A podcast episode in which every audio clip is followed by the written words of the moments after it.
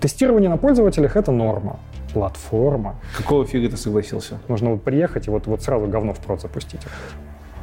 То есть есть так называемый тонкий клиент и толстый клиент. У вас нет тестов. Не, не, тест это есть. Можно считать, что Postgres на российский. Вот. Айтишечка надо.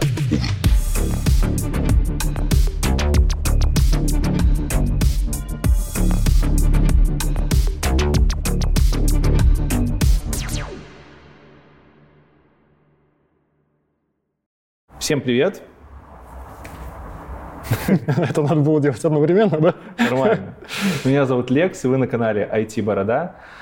Сегодня у меня в гостях Никита Грызлов, ведущий разработчик платформы 1С. Можно так сказать. Компания Первый, Первый бит. бит. И, соответственно, мы будем еще раз разговаривать про 1С. У кого-то возникнет вопрос, а зачем, а почему? Есть много ответов, но самый главный выпуск предыдущий получился неожиданно резонансный, неожиданно э, популярный. Плюс я узнал, что есть альтернативное видение того, как можно разрабатывать на 1С. Собственно, про него мы сегодня и поговорим. Что, Никит? Что? Начинаю я с того, что гости рассказывают про свое детство, про опыт, чтобы чуть ближе познакомиться Мгм. и чтобы подписчики узнали тебя получше. Поэтому рассказывай, где ты родился, как ты учился, как ты получал свой опыт, и закончим вот где-то там, где ты уже сейчас и находишься. Вот, э, я из Подмосковья. Вот, изначально родился я в городе Люберцы, но потом через какое-то время переехал в Красногорск. Вот, и живу сейчас тоже в Красногорске. А, Сменил несколько школ а, в связи с переездами. Много классов сменил, поэтому постоянно менялось какое-то окружение. И а, люди, с которыми я общался, наверное, это помогло как-то всесторонне развиваться. Вот, в школе учился, в принципе, неплохо, но, конечно же, к 10-11 классу учиться немножечко поднадоело. Вот, и интерес больше стал проявляться в сторону айтишки, вот, в сторону какой-то, может быть, социальной движухи, какой, которая проходила в школе. А, Если говорить по программированию, то, наверное, мой первый опыт с программированием был в седьмом или в восьмом классе. Я случайно набрел на факультатив, на котором а, наша преподавательница рассказывала Паскаль. Вот, я посмотрел на это дело, ну, Турбо Паскаль, седьмой, синенький, вот, увидел вот эти вот бегины и энды, подумал, что ну, фигня какая-то. Вот, мне это абсолютно неинтересно. А, ну, собственно, вот один факультатив, вот, одно занятие про- прошел, э, и больше не возвращался туда. Потом уже где-то, наверное, в девятом или в десятом классе уже стали смотреть там Visual Basic, стали смотреть HTML, тоже немножечко вернулся Pascal, и как-то интерес проснулся. Вот, я понял, что мне интересно IT, вот, и стал потихонечку развиваться в этом направлении. И к институту я уже вполне понимал, что я хочу быть программистом, вот, и искал, соответственно, институты, в которых были программерские специальности, ну и какая-то там айтишная направленность. Институт? Да, а в старших классах у нас были курсы при МАИ, Московский авиационный институт, и, в принципе, не было особых даже идей, куда можно было поступать еще. То есть, э, у меня был год, когда часть вузов уже начинала принимать по ЕГЭ, а, и поэтому я еще подал в несколько вузов на всякий случай документы, но в итоге пост- поступал в МАИ. А почему там не всякие физтехи, А, Бауманки? как я сказал, мне в старших классах было уже несколько неинтересно учиться. Ну, точнее, как бы интересно, но а, не то чтобы не все получалось, вот, просто не хватало усердия всем Мгм. этим заниматься. Поэтому, когда я видел вступительные задачи физтеха и Бауманки, я понимал, что я не понимаю, что здесь написано. Окей. Вот, и на курсах, соответственно, там разбирались сложные всякие математические, физические задачки, и понимаешь, ну, плывешь. И не, не потянешь даже первый курс, это будет проблемно.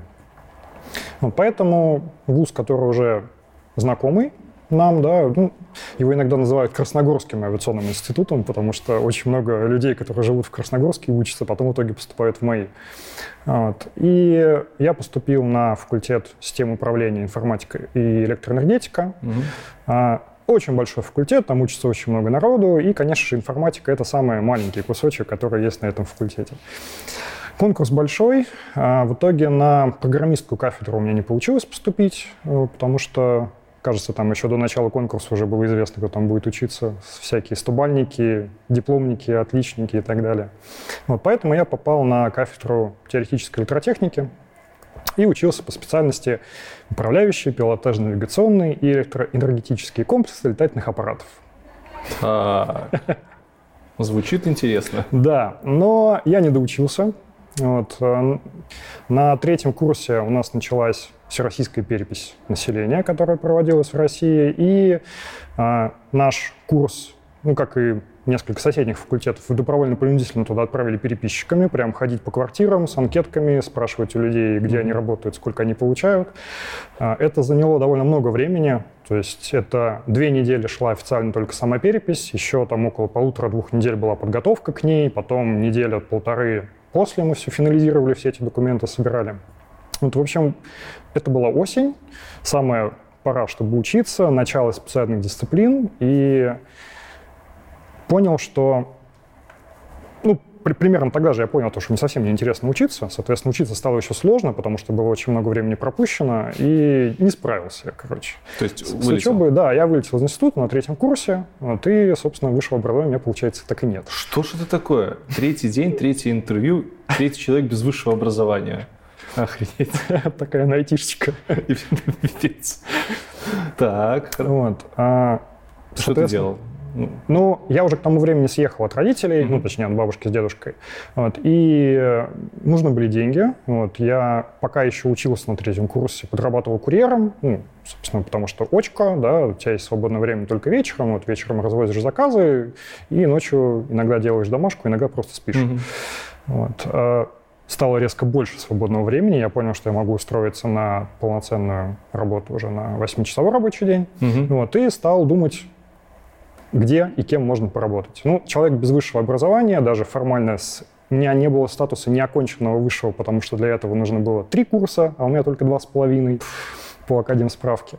Вот, соответственно, я еще не успел никуда поступить. Мгм. Вот, и я думал о том, что ну, ке- кем может пойти человек-недоучка с- по непонятной специальности и непонятно кем может... Грузчик? Ну, не грузчик, я думал, что менеджер по продажам. А, ну, Т- Точка входа для всех.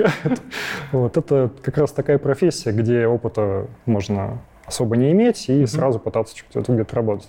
Вот, ходил по собеседованиям, чуть не начал продавать не- неожиданные электроприборы, вот, можно сказать, почти по специальности. Вот. И абсолютно случайно э, наткнулась моя тогдашняя девушка на вакансию в первом бите на менеджера по продажам.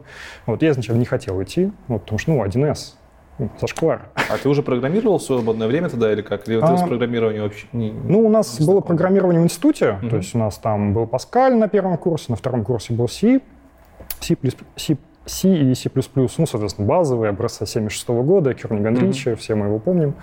Вот. Но э, в свободное время я изучал Delphi, у меня был такой довольно толстенький, зелененький учебничек, который я прям читал, собственно, ну, пока едешь по курьерским своим делам, много же времени в метро, вот, и читаешь... Короче, интересовался. Да, интересовался, пробовал какие-то свои маленькие программки писать. То есть интерес у меня к программированию был, но я понимал о том, что я не смогу сейчас устроиться программистом, потому что у меня неоконченная вышка и нет каких-то специальных знаний, потому что, а, ну, то программирование, которое дают программистам в Мгм. институтах, и то программирование, которое давали нам, это, ну, небо и земля. Понятно. Вот. В 1С идти не хотел, потому что желтые коробки — это все, это клеймо, как, как работа в Макдональдсе, только работа в 1С. Вот, но в итоге решил попробовать, собственно, уговорила меня моя девушка бывшая, и пришел я на собеседование и очень случайно буквально узнал о том, что у них есть стажерская программа Не для менеджеров про- продаж, для, для программистов. программистов. Да, то есть э, тебе достаточно базовых пониманий алгоритмизации, опыта в любом языке программирования, и тебя берут на стажировку, дают тебе учебник, дают тебе учебную программу, по Мгм. которой ты там должен решить ряд задачек, и если все хорошо, тебя берут на работу, В штат. в штат. Да. То есть не, не какие-то там временные работы на конкретный проект, а нет, вполне себе в штат, тебя распределяют в отдел.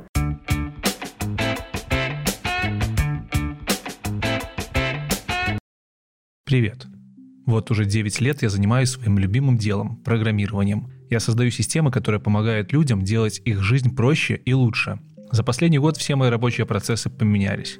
Раньше я вообще не понимал, как можно работать не из офиса. Сейчас же, работая из дома или коворкинга, это моя новая реальность. И самое сложное для меня в процессе перехода на удаленку было обустройство рабочего пространства. Пространство, которое по моим меркам просто обязано быть удобным и мобильным. Для меня мобильность и удобство – это неразделимое понятие. Найти комфортное место для работы не так уж и сложно. Есть много прекрасных кафе, коворкингов или даже новых стран. В конце концов, можно не париться и работать из дома. Гораздо сложнее определиться с предметами, которые от места к месту будут кочевать вместе с тобой. Это твой ноутбук, твоя мышь и клавиатура, твоя гарнитура. Мне вообще кажется, что периферия задает тон всей нашей работе, оставаясь неизменной от места к месту, привычной и знакомой. Поэтому к выбору периферии я давно отношусь со всей ответственностью. Я думаю, для вас не секрет, что компания Logitech давно является моим фаворитом в мире компьютерной периферии. Каждый день я получаю огромное удовольствие от инерционного колесика и точности моей мыши MX Master. Клавиатура MX Case дает возможность без проблем работать ночью. Это же самое продуктивное время любого разраба. Кодить в сопровождении любимой музыки – обычное дело для всех айтишников, и беспроводная гарнитура Zone Wireless Plus помогает мне в этом. И да, привет шумным соседям, теперь я вас, наверное, люблю, ведь шумоподавление делает вас очень даже милыми. А еще гарнитура в паре с камерой Brio позволяет мне оставаться на связи с коллегами практически в любых условиях. И все эти девайсы слегка помещаются в любой рюкзак, работают от аккумуляторов и имеют минимальный набор проводков. Я буквально ощущаю весь комфорт 21 века благодаря им. Так что можно сказать, что я нашел свой удобный и мобильный сетап. Найдите и вы.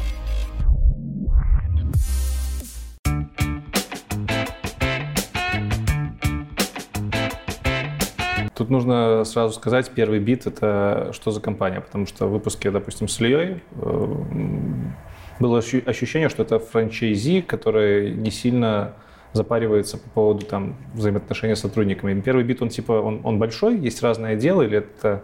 Да, он большой. Что это за компания? Что она из себя представляет? А, это я не помню статус крупнейшей франчайзинга в России mm-hmm. или нет, но явно где-то там в районе топ-3, больше 5000 сотрудников и больше, по-моему, 60 офисов, раскиданных, ну, можно сказать, по всему миру, но, естественно, большинство сосредоточено в России и в Москве, вот, и есть офисы в где в Казахстане, в Белоруссии, в Дубае, в Канаде раньше был, не знаю, действует он сейчас или нет. Раньше еще, по-моему, был офис в Германии. Угу, понятно. Вот. Ну, то есть крупная компания такая достаточно. Да, да. И так как Сама партнерская сеть 1С — это очень много юрлиц, которые взаимодействуют с фирмой 1С, осуществляют свои услуги. Вот то первый бит — это, получается, еще один такой уровень иерархии. Это очень много юрлиц, которые взаимодействуют между собой в рамках первого бита. Вот. А первый бит — это один из партнеров, который взаимодействует уже с 1С. Угу. Все это такая э, древовидная, древовидная структура. Офисы читай, юрлица, друг с другом особо не связаны. Да, есть, конечно, партнерские какие-то отношения, там, передача сотрудников на проекты. То есть это как франшиза получается? Да, это франшиза внутри франшизы, по сути. Весело. Вот. И каждый офис отличается от А ты в каком работал? В каком-то большом, главном, крупном или... Нет, абсолютно рядовой офис, метро Семеновская. Окей, хорошо. Это не... Ну, точнее как, он, наверное, в тот момент был один из крупных в Москве, а может быть топ-10, топ-15 по количеству человек в штате. Всего тогда в Москве было, наверное, их около 40. Вот, так, так что возвращаемся к тому моменту, как ты приходишь, стажировка. Да, ты соглашаешься. Да, я, я соглашаюсь. Ну, я, во-первых, как, конечно, я не буду работать менеджером по продажам, если у вас есть стажерская программа для программиста. Я понимал о том, что мне нужно сейчас потратить там 2-3 недели на то, чтобы пройти это обучение, но потом э, смогу работать. Так, ты понимал? Я сразу буду валить, как знаю. Ты пони... Это примерно то же время, наверное, когда и я работаю. Да, 2012 год. 2012 год. Тогда уже был слушок, что 1С — это не самое лучшее место, куда нужно идти программисту. Ну, я и менеджером-то туда не хотел идти. Какого фига ты согласился? А, наверное, самый большой пинок дало то, что есть стажерская программа. Uh-huh. То есть я могу прийти в компанию, где, ну не то, что меня научат программировать, да, но, по крайней мере, у меня а, есть возможность без окончания получения высшего образования, которое будет, дай бог, через три года, uh-huh. вот, мне я могу работать, я могу зарабатывать деньги, я могу это делать прямо сейчас. Понятно. Ну, то есть была необходимость, короче. Да, да. Ну, собственно, живешь отдельно, нужны деньги, нужно за квартиру платить, нужно продукты покупать. Вот. И изначально меня спросили, сколько я хочу. Вот. Ну, и на, на стажерской какой-то ставке я сказал, что если я буду получать 25 тысяч рублей, это будет очень хорошо. Это в долларах тогда было сколько? Тогда это было меньше... Сколько? Долларов тогда было около 30-33, наверное. Ну, для минских цен это дохера, но для Москвы, наверное... Ну, за квартиру... Долларов 800 получается. 700. За комнату мы тогда отдавали 18 тысяч. Окей, понятно. Ну, то есть практически все, все бы эти деньги уходили На на, квартиру. на квартиру, да, и на, на какую-то еду. Когда меня спросили, сколько бы я хотел получать после испытательного срока, или там через полгода, через месяц, я сказал о том, что, ну, 40 это было бы прям вау. Вот. а, Но так получилось, что 40 я стал получать уже на следующий месяц. Закрылось бы- быстрее. А, Нет, испытательный срок я закрыл вовремя, вот просто меня получилось быстро выйти на достаточно хорошее количество часов. То есть там схема оплаты часовая, Так? Вот, это так называемые эффективные часы. Тебе дают задачу, говорят о том, что ее можно сделать за 5 часов. Вот. Мгм. Если ты ее сделал за 5 часов, окей. Если ты ее сделал за 20 часов, пока ты стажер, ну, ну ты стажер, мы все равно заплатим тебе за 5 часов. Так. Ну, там умножить на часовую ставку. Если сделал быстрее, то ты молодец. А, Конечно, были случаи недооценки, когда тебе приходит от э, там, архитектора да, или твоего наставника задача, он говорит о том, что ну, ты плел задачи на час, ты начинаешь копошиться и понимаешь о том, что а, твой постановщик задачи что-то не учел. Вот, и задача на самом деле сложнее. Тут вполне есть возможность прийти к постановщику и сказать о том, что «Хей, нет, Постановщики это кто? постановщик задачи». Ну, э, пока ты на испытательном сроке, это обычно твой наставник. Ну, то есть тоже программисты Да, получается? программист. Ну, либо middle, либо senior. Окей. Вот, тебе э, на испытательный срок назначают конкретно наставник, ну, по крайней мере, в нашем офисе, да. Вот, он э, курирует твою загрузку, он курирует твое обучение. Тут интересный момент, который не близок там, для всех из мира разработки, в том, что, я так понимаю, ты можешь работать и 4 часа в день, а можешь и 12 часов в день, никто тебя за это ругать не будет. Не будет. Ну- Или есть все-таки норма какая-то, которая обязательно... Ну, мы же тоже получаем зарплату по часам. Но просто мы гарантированно 160 часов отрабатываем в месяц Ну всегда. да. Ни больше, ни меньше. Потому что за больше тебе не заплатят, за меньше тебя будет либо, совесть мучить, либо твой менеджер. Но ты все равно получишь зарплату за 160 часов в месяц. Вот. У вас получается чуть по-другому. Ну, а ты, пока у тебя нет достаточного опыта, и не сможешь закрывать 160 часов в месяц, потому что, а, ну, тяжело работать 8 часов в день постоянно, то есть ты все равно какое-то время тратишь на, на обучение, какое-то время тратишь на котиков, на чтение хабра. А, Вот. это все не входит. Да, Да, это- обучение не входит, Обуч-. Обучение обычно не входит. Хорошо, понятно.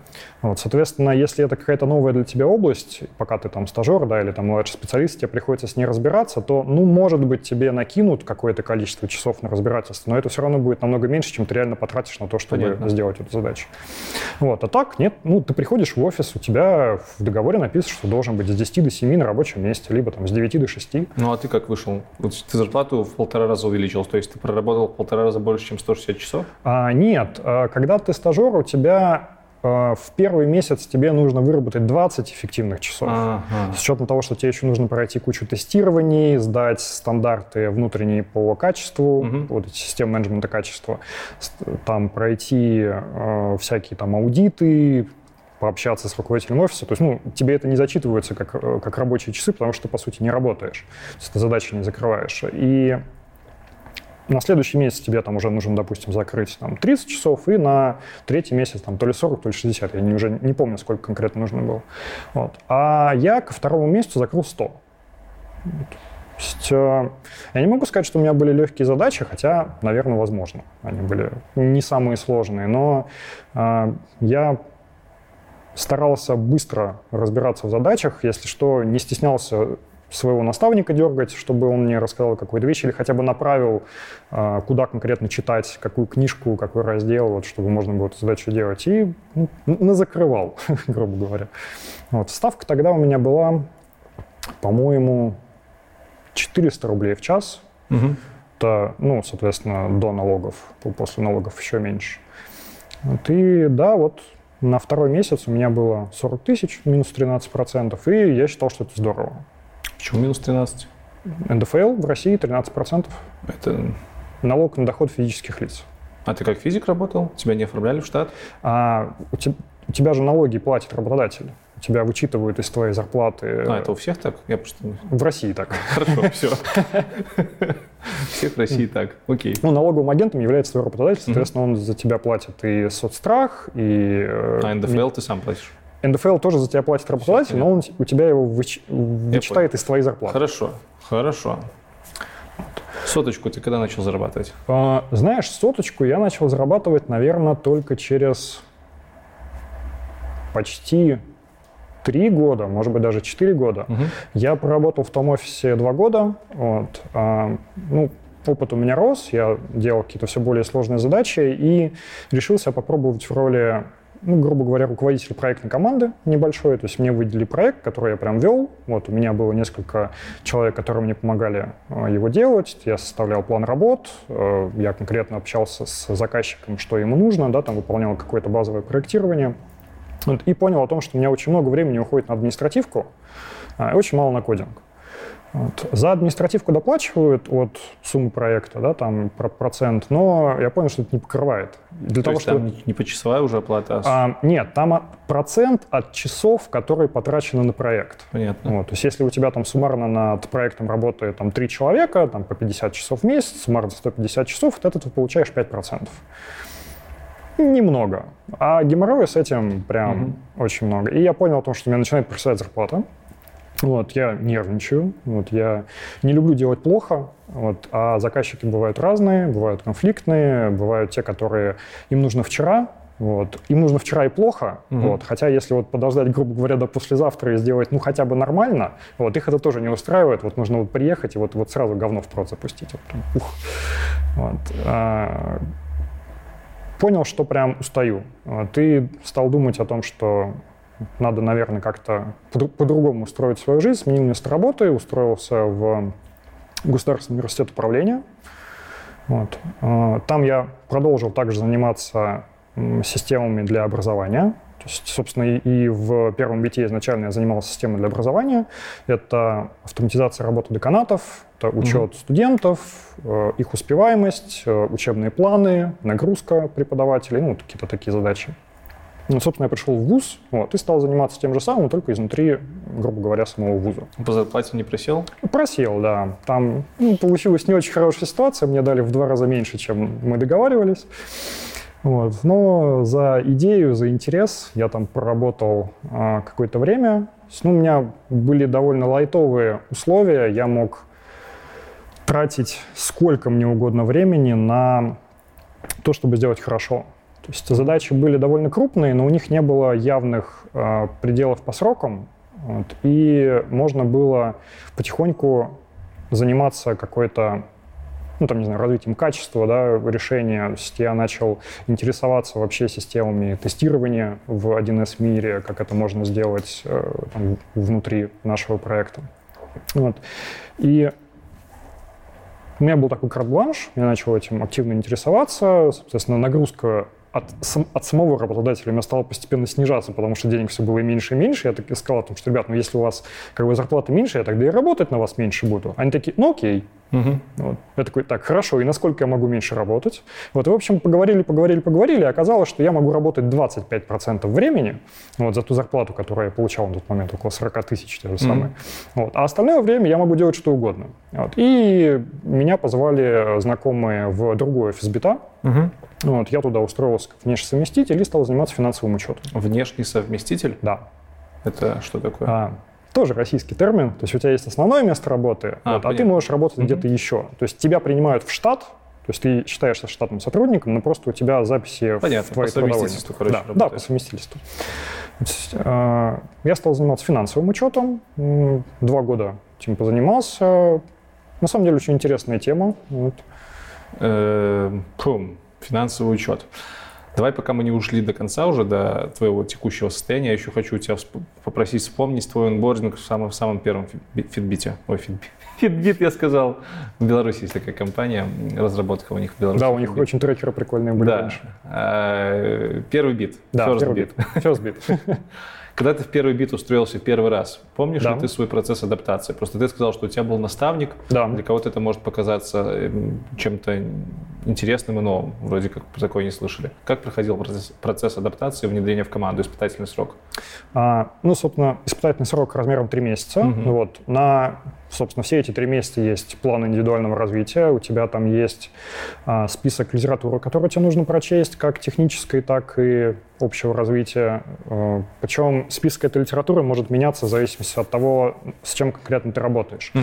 То есть а, там в офисе есть отделы, которые занимаются бухгалтерией, есть те, которые занимаются зарплатой и кадрами. Вот я попал в отдел, который занимался именно работой в деканате.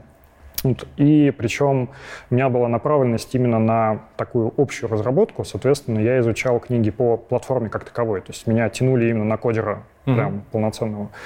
А, не знаю, можно сказать, узкоспециализированного или не узкоспециализированного. Но, тем не менее, мне были бесполезны книги по бухгалтерии, соответственно, у меня их в плане не было. Вот. А, за первый месяц тебе Наверное, даже с, с срок-то неправильно начинать. Э, стоит начать со, со стажировки. То есть это ну да. две недели школы молодого бойца, можно сказать, когда э, тогда еще набирали потоками, сейчас уже, по-моему, более индивидуальный подход. Есть несколько человек, которые приходят на назначенный день, э, им дают э, изначально ну, какой-то общий тест там, на логику, там, кто вы такой, там, кем вы хотите стать через пять лет, вот эти вот общие вопросы опрашивают, и дают э, самоучитель по бухгалтерии, такая темно-синенькая, темно-фиолетовенькая книжка, в которой какие-то базовые вещи по бухгалтерии рассказаны, ну, конкретно про российский бухучет. А, и такие, ну вот приходите там через несколько дней, вам нужно будет решить задачку по бухгалтерии. Mm-hmm. Вот я читаю эту книжку, понимаю о том, что такое план счетов, двойная запись, там все вот эти корреспонденция, все хорошо. Вот прихожу и сажают нас за компьютер, там открывают бухгалтерию предприятия и говорят, вот у вас, у вас есть задача, там, ну, там из разряда, вот у вас есть какие-то товары, вам нужно их продать, правильно провести их по, по программе. А я вообще без понятия, что это за программа.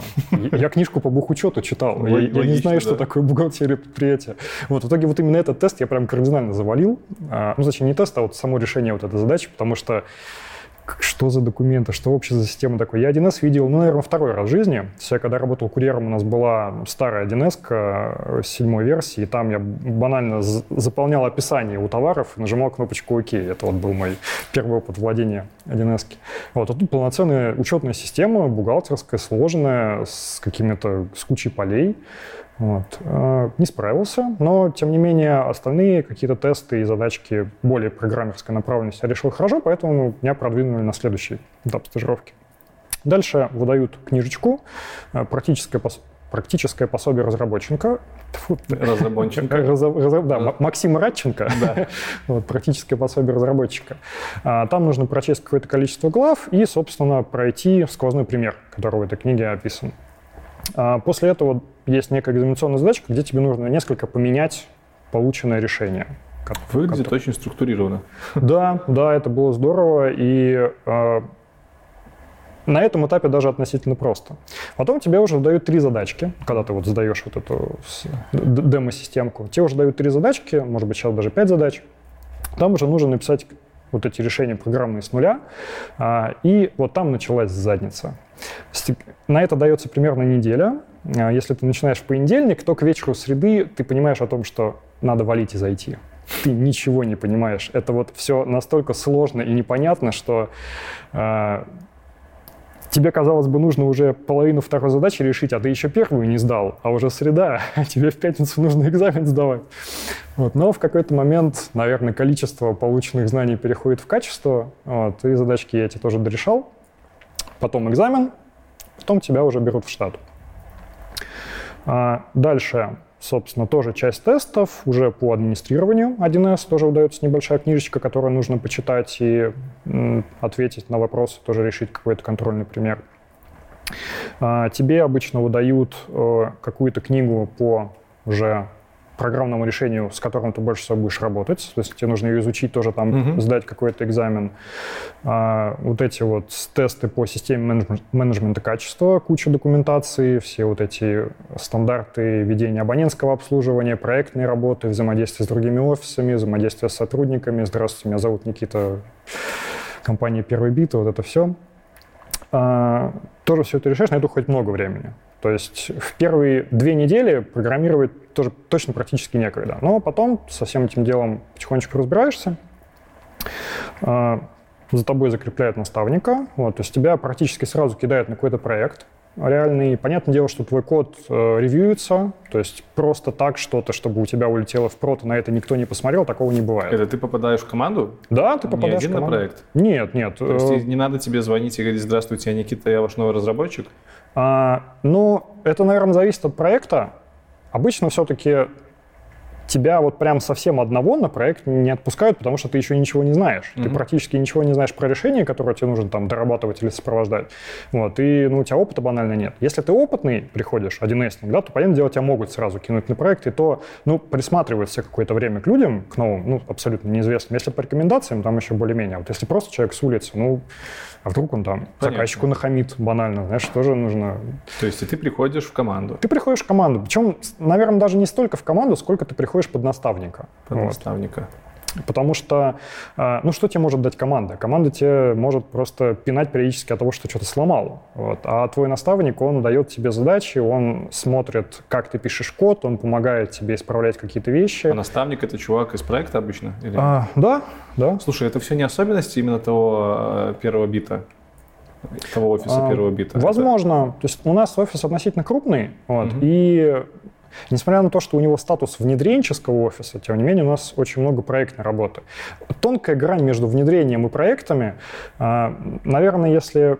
В чем разница? Вот. Так. Блин, что-то переключение контекста резкое. А, ну, проект это, грубо говоря, у вас есть задача, есть ТЗ, ну, крупная задача, да, там внедрить какой-то учетный блок. А, есть какой-то ТЗ, вы его разрабатываете, там что-то допиливаете, отдаете заказчику, он начинает с ним работать, и все, забываете. Может быть, потом сопровождение mm-hmm. какое-то. А внедрение — это, ну, штука такая бес, бесконечная. То есть, знаешь, ты же не можешь сказать, что у тебя проект длится 5 лет. Но это ненормально. У тебя есть там какие-то этапы. Знаешь, ну, по, да. проект это по определению что-то закончено. У него есть цель, у него есть рамки, не, у ну, него ну, есть границы. Подожди, ну, может, есть такие проекты. Постоянно, ну, ты постоянно для заказчика что-то допиливаешь, улучшаешь. Это как аутсорс обычный. Ну да, да, наверное. А, ну все, да, понятно. Вот, вот, вот, это, вот это у нас называется внедрение. Проекты. Да, долгосрочные проекты. И, и они не в почете, я так понимаю? Или в почете? Они не то чтобы не в почете, просто почему-то в бите есть разделение на проектные офисы и на проектные команды, и на внедренческие все офисы. Ясно. Хорошо. Ну, как-то так получилось. Хорошо. Команда. Команда. Ты сказал такое прекрасное слово, как код-ревью. Да. Давай уже сразу да, по, по, по всему. Как, как проходило код-ревью? В чем? А... Гид поддерживает русский язык? Гид поддерживает русский язык, да, если... И там на самом деле есть интерес, если у тебя файлы на русском языке называются. Никогда не пробовал в гид класть файлы с кириллицей А он тебе будет их показывать очень эпичными крокозябрами, когда ты просто гид-статус выполняешь, и у тебя там... А у вас нормальная штука, файлы а, называются на русском? Да у нас и объекты называются на русском. Ну, то есть русскоязычная да, разработка. Да. И как, вот, как, но... тогда как проходит код-ревью, какая э, система хранения кода? Хранение. Там мне уже написали 5 комментов говняных. А в 1С применяется две системы контроля версий. Ну, точнее как, можно не применять систему контроля версий и передавать э, весь написанный код другому разработчику в виде, ну, по сути, одного бинарного файла. Вот. Это особенность 1С, что можно весь код... Мы, наверное, может быть, нам сначала Нет, все про, про платформу и про конфигурацию поговорить? Не-не-не, не, давай, Окей. давай. Вот, что весь э, код 1С написанный, он упаковывается в специального вида, грубо говоря, архивчик. Ну, наверное, можно сказать, что это что-то типа jar файлов угу. в Java мире или там var, если мы говорим про веб-среду. Второй разработчик этот файлик может у себя открыть, посмотреть весь твой написанный код и каким-то образом слить его со своим кодом. Ну, это хорошо, когда вас два, когда вас три, это уже боль. Да, да, поэтому применяются инструменты уже э, командной разработки, и основной инструмент называется хранилище конфигурации. Угу. А, если ты работал с Subversion, вот, ты, наверное... Ну, упаси боже, ну работал. Вот, знаешь, что такое централизованная система да. контроля версий, когда у тебя есть некий центральный сервер, на котором лежит общая кодовая база, и все разработчики должны иметь к нему подключение постоянное, чтобы что-то делать. И ну, мало... как, как гид. Ну, не совсем. Почему нет? Git — это децентрализованная система контроля версий. У тебя полная копия репозитория лежит на своей машине. Ты а, можешь, а, все, понял, да. да. Ты можешь менять файлы независимо от того, все что верно. происходит а на так, сервере. А ты, да, в SVN ты сидишь на серваке, да. и на серваке все меняешь. Вот. А, собственно, в 1С точно так же, если ты хочешь поменять, если ты пользуешься хранилищем конфигурации, какой-то модуль, тебе нужно его захватить. Угу. Он привязывается к твоему пользователю, ты его редактируешь, и потом осуществляешь комит, да, отправляешь его обратно на сервер. Штука ну, в целом, наверное, хорошая. 1С а, конфигурации штука сложная, там очень много метаданных, которые, если выгружать конфигурацию в исходнике, лежат в XML. Uh-huh. Вот, мержить XML в Git — это то еще удовольствие. Вот, а централизованная система контроля версий позволяет тебе практически полностью избежать конфликтов. Ну, потому что, ну, собственно, нечем умеет конфликтовать. делать. Да. Ну, не то, что у тебя, в принципе, не может быть конфликтов, потому что у тебя два разработчика не могут одновременно один и тот же А, модуль ну, начать ну, да, редактировать. точно, точно. Вот, конечно, всегда можно отключиться от Это этого хранилища. централизованное хранилище, все. Да. Всегда можно отключиться от этого хранилища, делать что-то параллельно, но потом ты, конечно, впарываешься на мерж, Мгм. когда тебе нужно все это дело обратно вливать. Хорошо, а если ты захватываешь управление, захватываешь управление, захватываешь какой-то модуль, то другой разработчик, что у него просто лог на файле или Да, да, у него лог на файле, он, он пытается может... сохранить, и ему пошел нахер? А редактирование происхо- происходит через отдельную IDE, Ага. вот, и это контролирует IDE. Понятно. То есть ты не можешь начать редактировать файл, пока IDE у Насколько тебя не это поймет. удобно, блокировка на уровне целых файлов? А, да она же не только на файлах. Она там, знаешь, может быть на, грубо говоря, на объектах. А объект — это у тебя и набор а, полей, да, ну, если мы говорим про, про что-то более классическое на уровне Мгм. класса, да, у тебя там есть поля, у тебя там есть методы, у тебя там а, есть какие-то метаданные.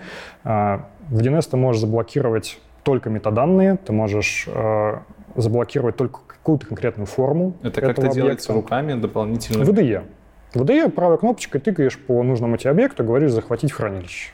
Мгм. Вот, и все. Все остальные разработчики уже не смогут его В принципе. поменять. То есть у вас, получается, нет мерж конфликтов, но нужно самому выделять куски кода, с которым ты будешь работать. Да, да. Окей. Вот. И второй вариант — это ну, полноценное использование гита. Когда ты выгружаешь конфигурацию уже не вот в это хранилище централизованное, а в обыкновенный гид-репозиторий, получается ну, что-то такое размером пару гигабайт и несколько сотен тысяч файликов. Да, Пару гигабайт. пару гигабайт, да, репозиторий. Вот, и Мало. Там, конечно же, ты можешь уже редактировать все, что угодно. а, И, собственно, ты, ты не связан с централизованной системой Мгм. контроля версий. Тебя IDE позволяет редактировать все, что угодно, но ты впарываешься на конфликтах уже при мерже веток. Я вот сейчас прикинул в, централизированной системе контроля версий, да? Мгм. И что будет, если тот код, от которого зависит твой модуль, который ты редактируешь, потом поменяется? Ты словишь ошибку. Хорошо, если на компиляции. Ага. Скорее всего, в. Логично. Вот. Ну, Так что лучше, по твоему мнению, в таком случае? Вот исконно русская версия или Git и им подобное? а, я люблю Git. То есть В это... команде используете? Да, мы используем, но у нас 1С код редактируется в хранилище, Мгм. а вот все, что связано с ним, а, тесты, документация, скрипты, пайплайны на сборочной линии, они лежат в Git -репозитории. Так, сколько всего нового. Да, действительно, давай хорошо, давай откатимся обратно к опыту. Достаточно мы углубились в теорию, но хочется все-таки про опыт дослушать, а потом уже мы и про тесты поговорим. Да. Второй раз, когда ты приходишь в первый бит, ты уже приходишь на позицию, наверное, Я пришел... Там м, вообще есть позиции у вас в, в первом бите? Были они? Да. Middle, senior, формально? Там, а, ну, они только называются не так. Старший, младший? это- точнее, раньше оно в разных офисах было по-разному, сейчас это сводит к единой системе категоризации. Это Мгм. специалист категории С, специалист категории Б, категория А.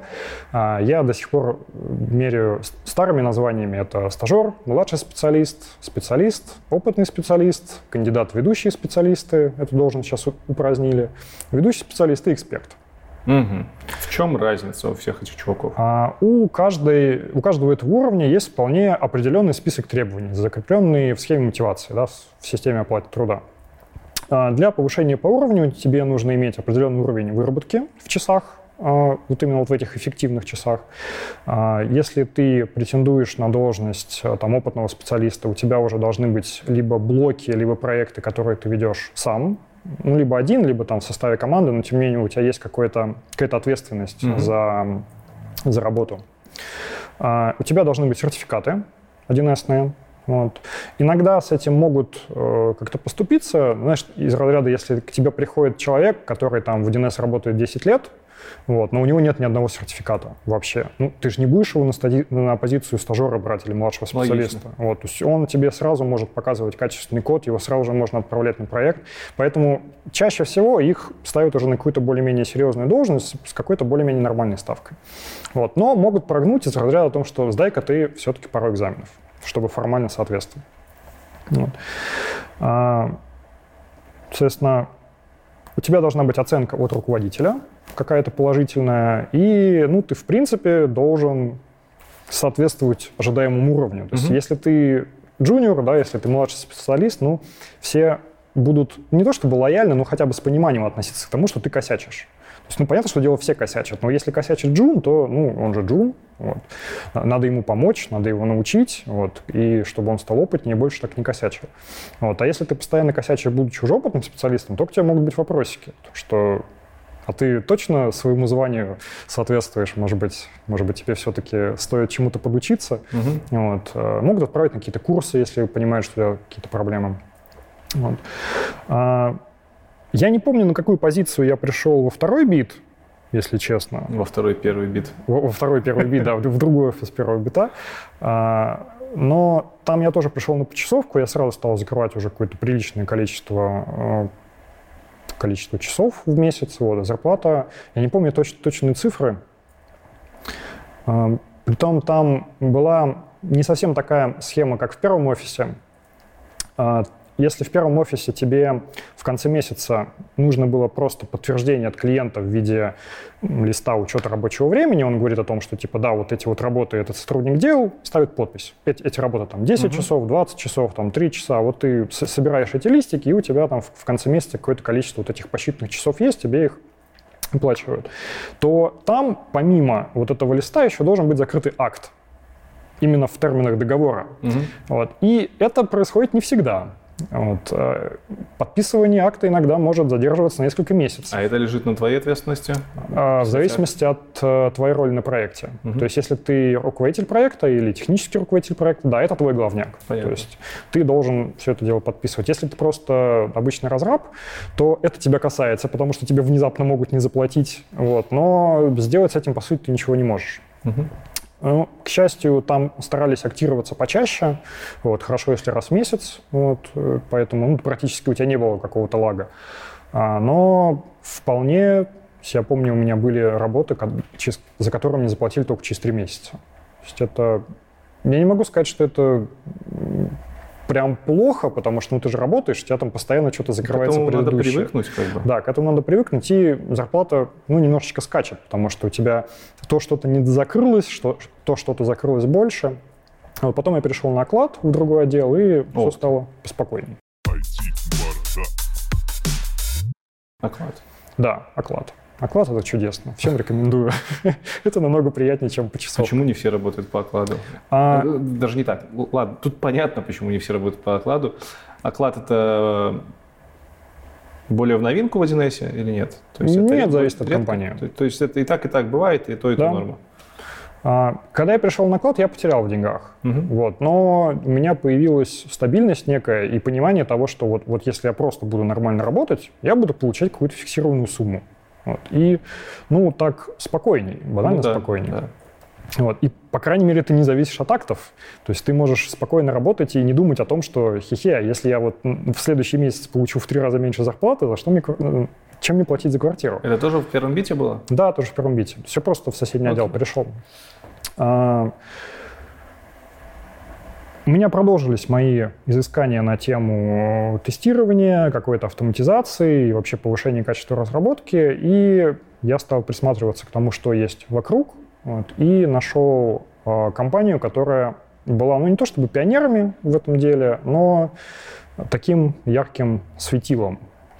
Тут сразу вопрос, пока мы про компанию не начали говорить. Что за компания, скажешь? Серебряная пуля. Серебряная пуля. Символичное название. Почему ты вообще начал интересоваться, будучи в 1С, вещами, которые вроде как на первый взгляд нетипичны? Ну, тестирование в 1С. Мало кто про это Но знает вообще. Я люблю качественный код. Почему ты не нашел язык, который больше этому, к этому подходит? Хороший Или вопрос. ты мне объяснишь, что 1С на самом деле подходит ну, 1С подходит, плохо. но там есть же свои сложности. Есть свои сложности. Есть свои сложности. То есть, есть языки, на которых это можно делать почти из коробки. Намного нативно. проще. Да. Почему не, не возникало у тебя мысли, что надо поменять сферу, возможно? А, да, я думал об этом. Я, собственно, когда я пришел в серебряную пулю, я стал много писать на Java. Угу. То есть у меня до этого а, open source творчество было связано с TypeScript, вот, с JavaScript. Параллельно, да? Параллельно да, но это, скажем так, в рамках академического интереса, угу. не, не связано с работой. Вот. А, там появился проект на Java, написан, который нужно было написать с нуля. Серебряный пуля. Да, серебряный пуля. Вот. И я, собственно, стал изучать Java и стал прямо там параллельно заниматься 1С и параллельно писать вот этот проект на Java. Стоит пояснить, что за компания такая Себина Пуля, чем она занимается? А, это IT-консалтинг, Так. вот, но в сфере 1С. То есть они специализировались именно на, грубо говоря, DevOps задачах, которые можно принести в 1С мир. Вот 1С мир, он очень такой своеобразный, о чем мы еще поговорим.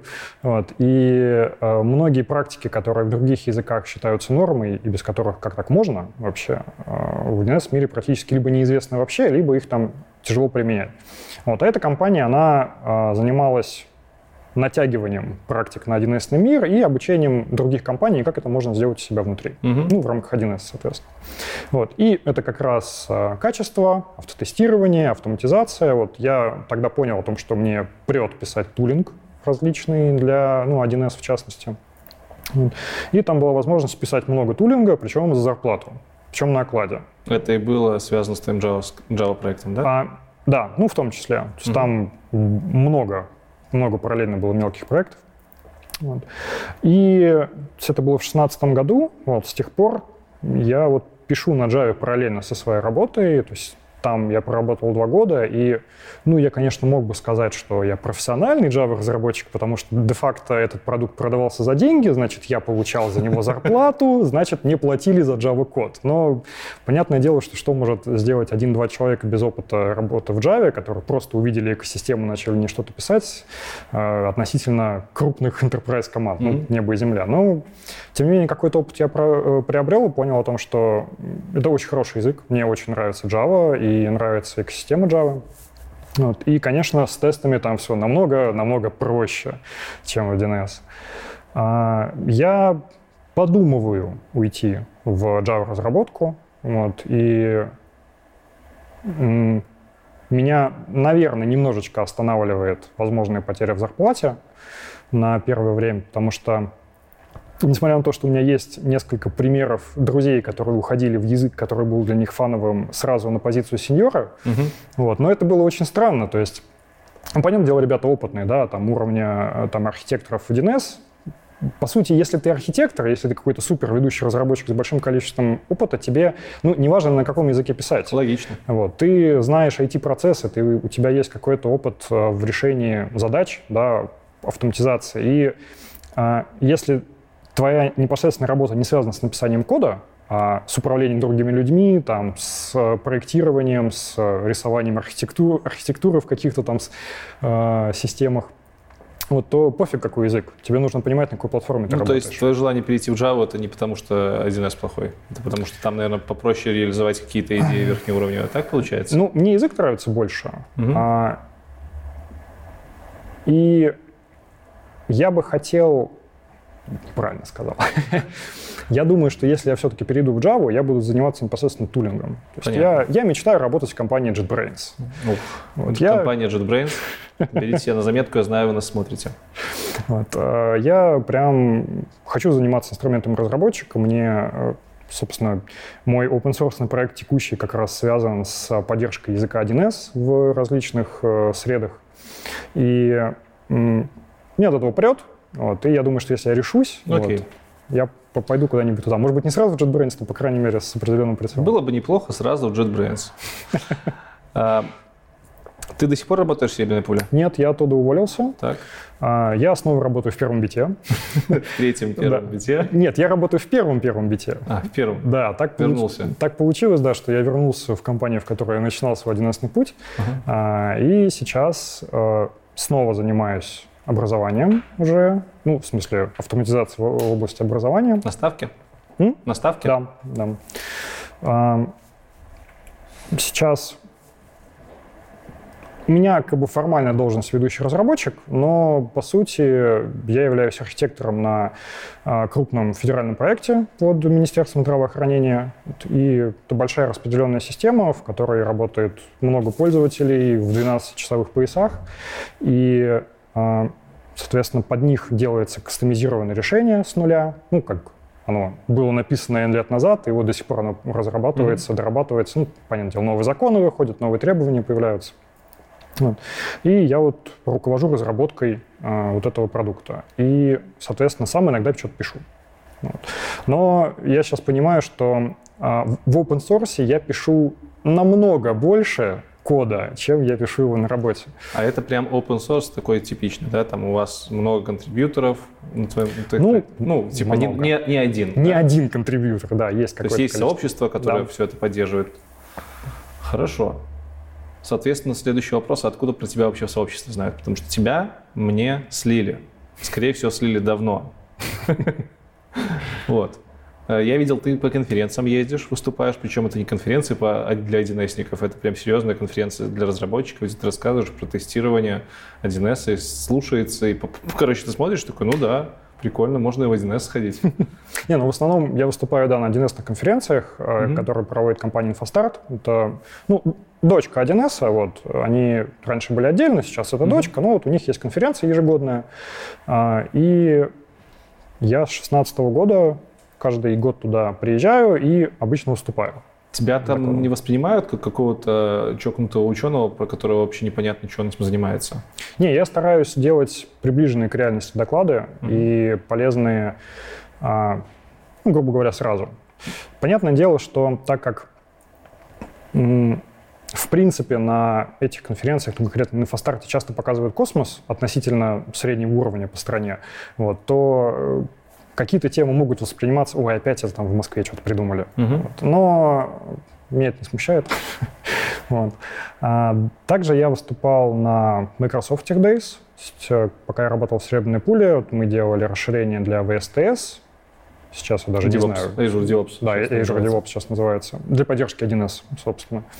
А, выступал на конференции э, Дженкинса, на Jenkins Meetup в Москве. Угу. Тоже с докладом про тестирование в 1С. А, плюс очень много времени у меня уходит на open source, связанный с 1С, как раз-таки с инструментарием. У меня большая активность в 1С чатах. Вот, часть из них э, я прям администрирую, вот, часто помогаю кому-то решить какие-то вещи. А, я записывал видеокурс по ну, выстраиванию сборочной линии для 1С пять с половиной часов хардкорненького, быстренького видео, вот, которое впоследствии родилось в книгу. То есть угу. у меня есть своя книга. Да, формата А4, 350 страниц. Такое очень хорошее, интересное. Тираж какой? Тираж небольшой. Я не знаю, потому что сейчас тиражированием занимается «Серебряная пуля», потому что это, ну, это был курс, а, записанный, собственно, пока я там работал, и книга издавалась по этому курсу, и, собственно, распространяют сейчас они, я не знаю, каким она сейчас тиражом издается, вот, но там Какое-то время назад вышло второе издание обновленное. Курс писался в 2017 году, книга вышла в 2018, вот, в 2019, по-моему, вышло второе издание. Ты принимал участие во втором издании? Нет, не принимал. А, купить ее где-то можно? Да, ее можно купить на сайте Серебряной пули. Как называется еще раз? Uh, silverballeters.org. Все, понятно, отлично. А, сама, сама книга да. uh, «Пособие релиза инженера 1С» и не только. Платформа. Что платформа. такое платформа, да? Платформа штука очень большая и часто магическая. Она состоит из многих компонентов. 2 гига, да? А? 2 гига ты говорил. Не, это только исходники. Это только исходники решения. А, окей. А, сама 1С, если говорить про приложение, оно построено на классической трехзвенной архитектуре. У тебя есть СУБД, в котором хранятся данные, у тебя есть сервер, который обрабатывает э, запросы от клиентов и, собственно, взаимодействует с СУБД, и у тебя есть клиенты. Клиентов э, может быть много разных, то есть есть так называемые тонкие клиенты, толстые клиенты, которые э, различаются тем, вот как они общаются с СУБД. Кто-то может, кто-то не может напрямую общаться. Есть поддержка работы в веб-клиенте, э, есть возможность подключиться с мобильного приложения, а, причем тоже в двух режимах, в независимом, в смысле в, в онлайн-режиме, да, в, при, как то вот, грубо говоря, на сайт заходишь, mm-hmm. и у тебя открывается мобильная версия твоего, твоей программы. Вот так и полностью изолированное решение с какими-то там обменами. А, Винда, Linux, Mac, если мы говорим про клиенты. И ну, сейчас, наверное, основной упор, если говорить про фирму 1С, идет на веб-клиенты, потому что веб доступен везде, Мгм. браузеры стоят везде, поэтому они э, даже очень много технических решений в языке, связанные с э, поддержкой работы веб-клиентов, в частности, там асинхронная работа. Э, Всплывающие окна Chrome не любит, он очень быстро банит такие сайты, которые э, работают с модальными всплывающими окнами. Соответственно, был момент в истории 1С, когда массово приходилось переписывать приложение на то, чтобы вот по-другому работать с открывающимися окнами. А, Сервер работает под, либо под Windows, либо под Linux. Поддерживаемые СУБД, СУБД — это Microsoft SQL Server, PostgreSQL, IBM DB2 и Oracle. Версию Oracle не помню, внедрение на IBM DB2 даже не слышал, что они есть. Ну, наверное, где-то есть. Окей. Вот. Основная масса — это Microsoft SQL Server, и сейчас э, очень много внедрений на Postgres, потому что импортозамещение. Ну, и дешево. SQL сервера дорогие. Ну, На Если хорошо работать с Postgres, он тоже дорогой. А, ну окей. Вот. Собственно, наш вот проект как раз на Postgres. Мгм. Ам, Что есть? Подожди, Стоп, стоп, стоп, стоп, стоп. Импортозамещение? Да. Так и то, что тоже импортное. А в России есть компания Postgres профессиональный, у которых есть сборки Postgres, зарегистрированные в реестре отечественного ПО. Ага, такой даже есть. Да, такой Всё, есть. Понятно. Хорошо. Вот. Поэтому как бы можно считать, что Postgres условно российский. Это, конечно же, не так, он международный, пишется всеми со всего мира, но, по крайней мере, есть дистрибутивы, которые Мгм. а, считаются Э, Отечественное. отечественными. да. Окей. Вот. А, платформа... Надо подумать. Ну, вот ты сейчас сказал, что есть сервер, есть база, есть клиенты, так все написано, что там делать-то? У тебя все готово, Ну, те- бери, доде- доработай. А, тебе нужно писать приложение. То есть платформа — это в первую очередь рантайм, на котором у тебя запускается 1С код. Там есть некая стандартная библиотека, а, ну, довольно обширная, ну, как бы ра- работа с файловой системой, да, там какие-то базовые операции, которые есть практически во всех языках. Вот. Но также есть очень много специализированных моментов, связанных с учетом. То есть есть э, готовые ну, можно сказать, классы для хранения какой-то справочной информации, для работы с документами. Это такая специальная штука, предназначенная для отражения хозяйственных операций. Вот. э, Есть специальные а, объекты для быстрого доступа к агрегированным данным. Вот. То есть можно было бы сказать о том, что ну, это просто вьюхи обычные СУБДшные, но это не совсем не так. Часть из них материализованные, у части из них есть какие-то реальные физические таблицы, в которых данные хранятся, рассчитаны определенным образом. Вот. э, И также в платформу, помимо, собственно, рантайма и вот этой стандартной библиотеки, входит такая штука конфигуратор. Мгм. Это а, IDE, ну, это, наверное, скажем так, основная IDE, можно сказать, а, в которой больше, больше всего времени проводят разработчики времени. Собственно, они там пишут код, они там а, создают и а, настраивают объекты конфигурации. Ну, собственно, что делают разработчики? Вот они пишут конфигурацию. Конфигурация — это, можно сказать, совокупность метаданных, то есть какие у тебя классы есть в твоем приложении, кода, который у тебя написан в этих там классах, и какой-то еще дополнительной служебной обвязки. Мгм. То есть если платформа тебе говорит о том, что у тебя есть такое понятие, как справочник, то в конфигурации ты говоришь о том, что у тебя есть справочник клиенты, физические лица, там, контрагенты, банки и так далее. Ты говоришь, какой у него реквизитный состав, Мгм. какие у него есть формы, э, рисуешь эти формы, пишешь код для обработчиков элементов этих, этой формы. Э, И, собственно, основная да, жизнь 1С проводится в конфигураторе. Писать, конечно, код 1С можно не только в конфигураторе. А, Есть еще вторая среда разработки под названием EDT. А, Это решение на базе Eclipse построенное. Ну, Оно Eclipse- пилится Eclipse жив. да, Eclipse жив, оно пилится довольно давно, публичный релиз был в 2015 году, вот, но пока у него распространение очень маленькое. Тоже open source? Нет, оно тоже закрытое, вся платформа закрытая. А кто пилит? Пилит, пилит фирма 1С, Ага, понятно. да, собственно, Странно, а зачем две ешки? а EDT, EDT представляется как инструмент современный. То есть конфигуратор Понятно. выглядит на уровне ну, Visual Borland Studio 2003-2005 года. Мгм. Вот. а, Очень радовались, когда где-то три года назад по-нормальному стала работать э, всплывающая подсказка над методами в конфигуратор. Ну, понимаешь, да, уровень развития. Вот. Э, но, тем не менее, так как э, очень много специфики завязаны вот на этот фреймворк, да, потому что собственно, стандартная библиотека и все вот эти вот объекты, которые есть, можно назвать фреймворком, потому что ты, а, ты не пишешь что-то новое. У тебя все равно точкой входа в приложение является система, которая запускается, вот, и ты только говоришь о том, что какие элементы у тебя располагаются в интерфейсе, какие у тебя там есть документы, там, справочники, какие у них есть формы, а показом этих элементов, записью э, в СУБД все равно занимается фреймворк.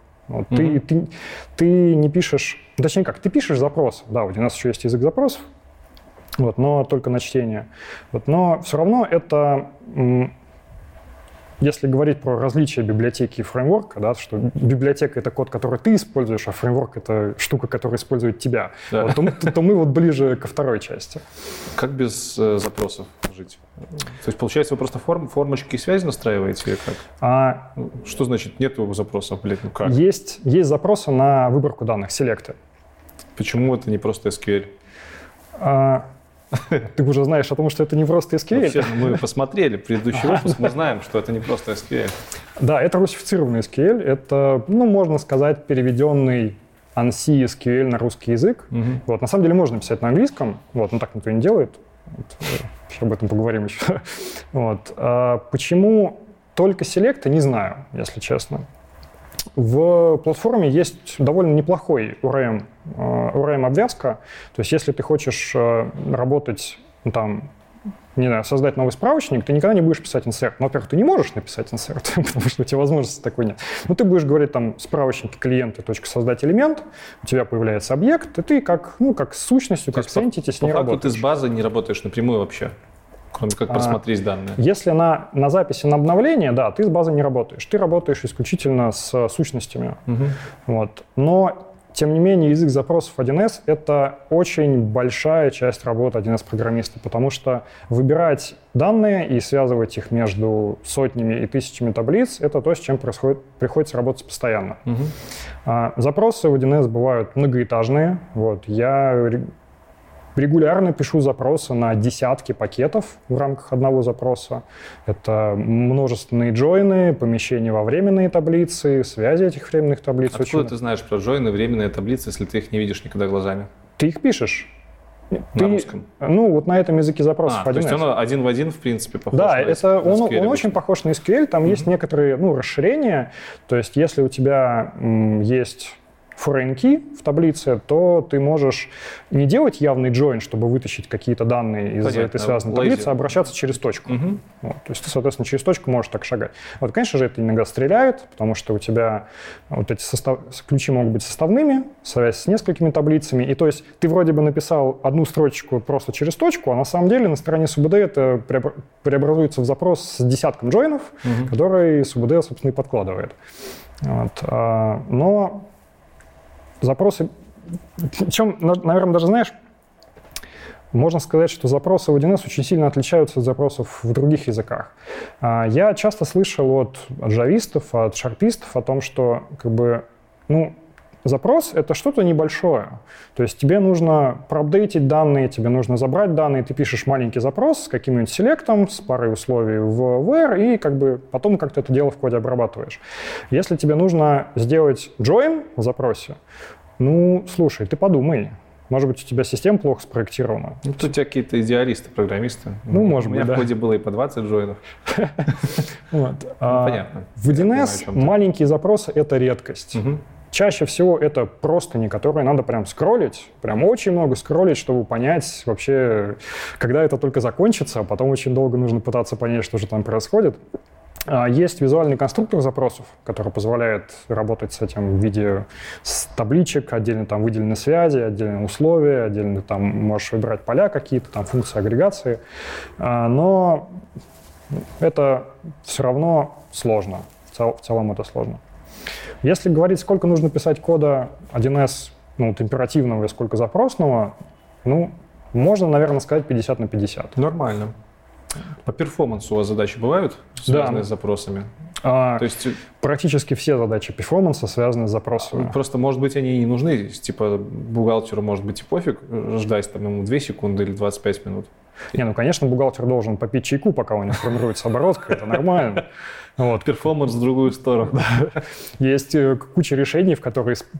Причем даже известные случаи у меня, когда в отчетах для руководства, то есть если система определяла, что отчет формирует там финансовый директор или генеральный директор, вставлялась пауза в несколько секунд, для того, чтобы отчет формировался дольше, чтобы у людей было ощущение того, что много данных обрабатывается, сло, сложные данные выбираются, это не система работает. Забавно. Вот. Ну, если возвращаться к нормальному перформансу, и есть ли у вас какой-то тулинг, который позволяет там, смотреть, во что конвертится запрос 1С на уровне баз данных? Да, есть. Есть такая Например? штука, которая называется технологический журнал. Вот. В 1С вообще очень много вещей, которые в других средах реализуются разными тулингами, которые, может быть, даже не привязаны к какому-то mm-hmm. языку или фреймворку. Вот. Э, в 1С, наоборот, все в себе. Вот. Штука, э, собственно, технический журнал — это такой супер суперагрегатор логов, который может выдавать платформа. Ты можешь его настраивать по событиям, по исключениям. Ты можешь логировать все запросы, отправляемые на СУБД, в терминах СУБД. Ты можешь логировать запросы в терминах 1С языка запросов. Ты можешь смотреть, какие у тебя там процедуры функции вызывались, смотреть, где утечки памяти, а, где у тебя устанавливаются блокировки на ресурсы, либо на стороне СУБД, либо на стороне 1С сервера. То есть там много чего можно сделать. Вот, и в частности, а, ну, наверное, если говорить про перформанс, главная, инстру... главная штука, которую можно вытащить из технологического журнала, это план запроса. Вот. А план запроса умеют читать не все. Вот. Э, есть не так много специалистов, прям, ну, это какие-то проценты, которые действительно серьезно занимаются перформансом в 1С, и а, пытаются понять, что же конкретно в запросе не так. Есть определенные стандарты, по которым 1С, ну, фирма 1С рекомендует писать запросы, есть какие-то там э, методики по поиску неоптимальных мест, но часто все это дело непредсказуемо планировщиком запросов преобразуется, и тебе нужно понимать, что конкретно сейчас mm-hmm. пошло не так. А, ну и, конечно же, если мы говорим про конкретно про Microsoft SQL сервер и про PostgreSQL, то там есть собственные средства визуализации планов запросов, какие-то собственные анализаторы, можно уходить туда. Вот. Но это не 1С Понятно. 1С это все делать на 1С. Ты говорил про runtime, ты говорил про конфигураторы некий код, угу. не некий, понятно, абс- абсолютно понятный кодярник, 50 на 50. И как это соотносится с, кли- с э, понятием клиентского приложения, сервера? А, весь код, который пишет разработчик, угу. вот, а, он лежит вот в так называемой конфигурации. То есть угу. это вот код, метаданные, формочки, да, информация о твоем приложении.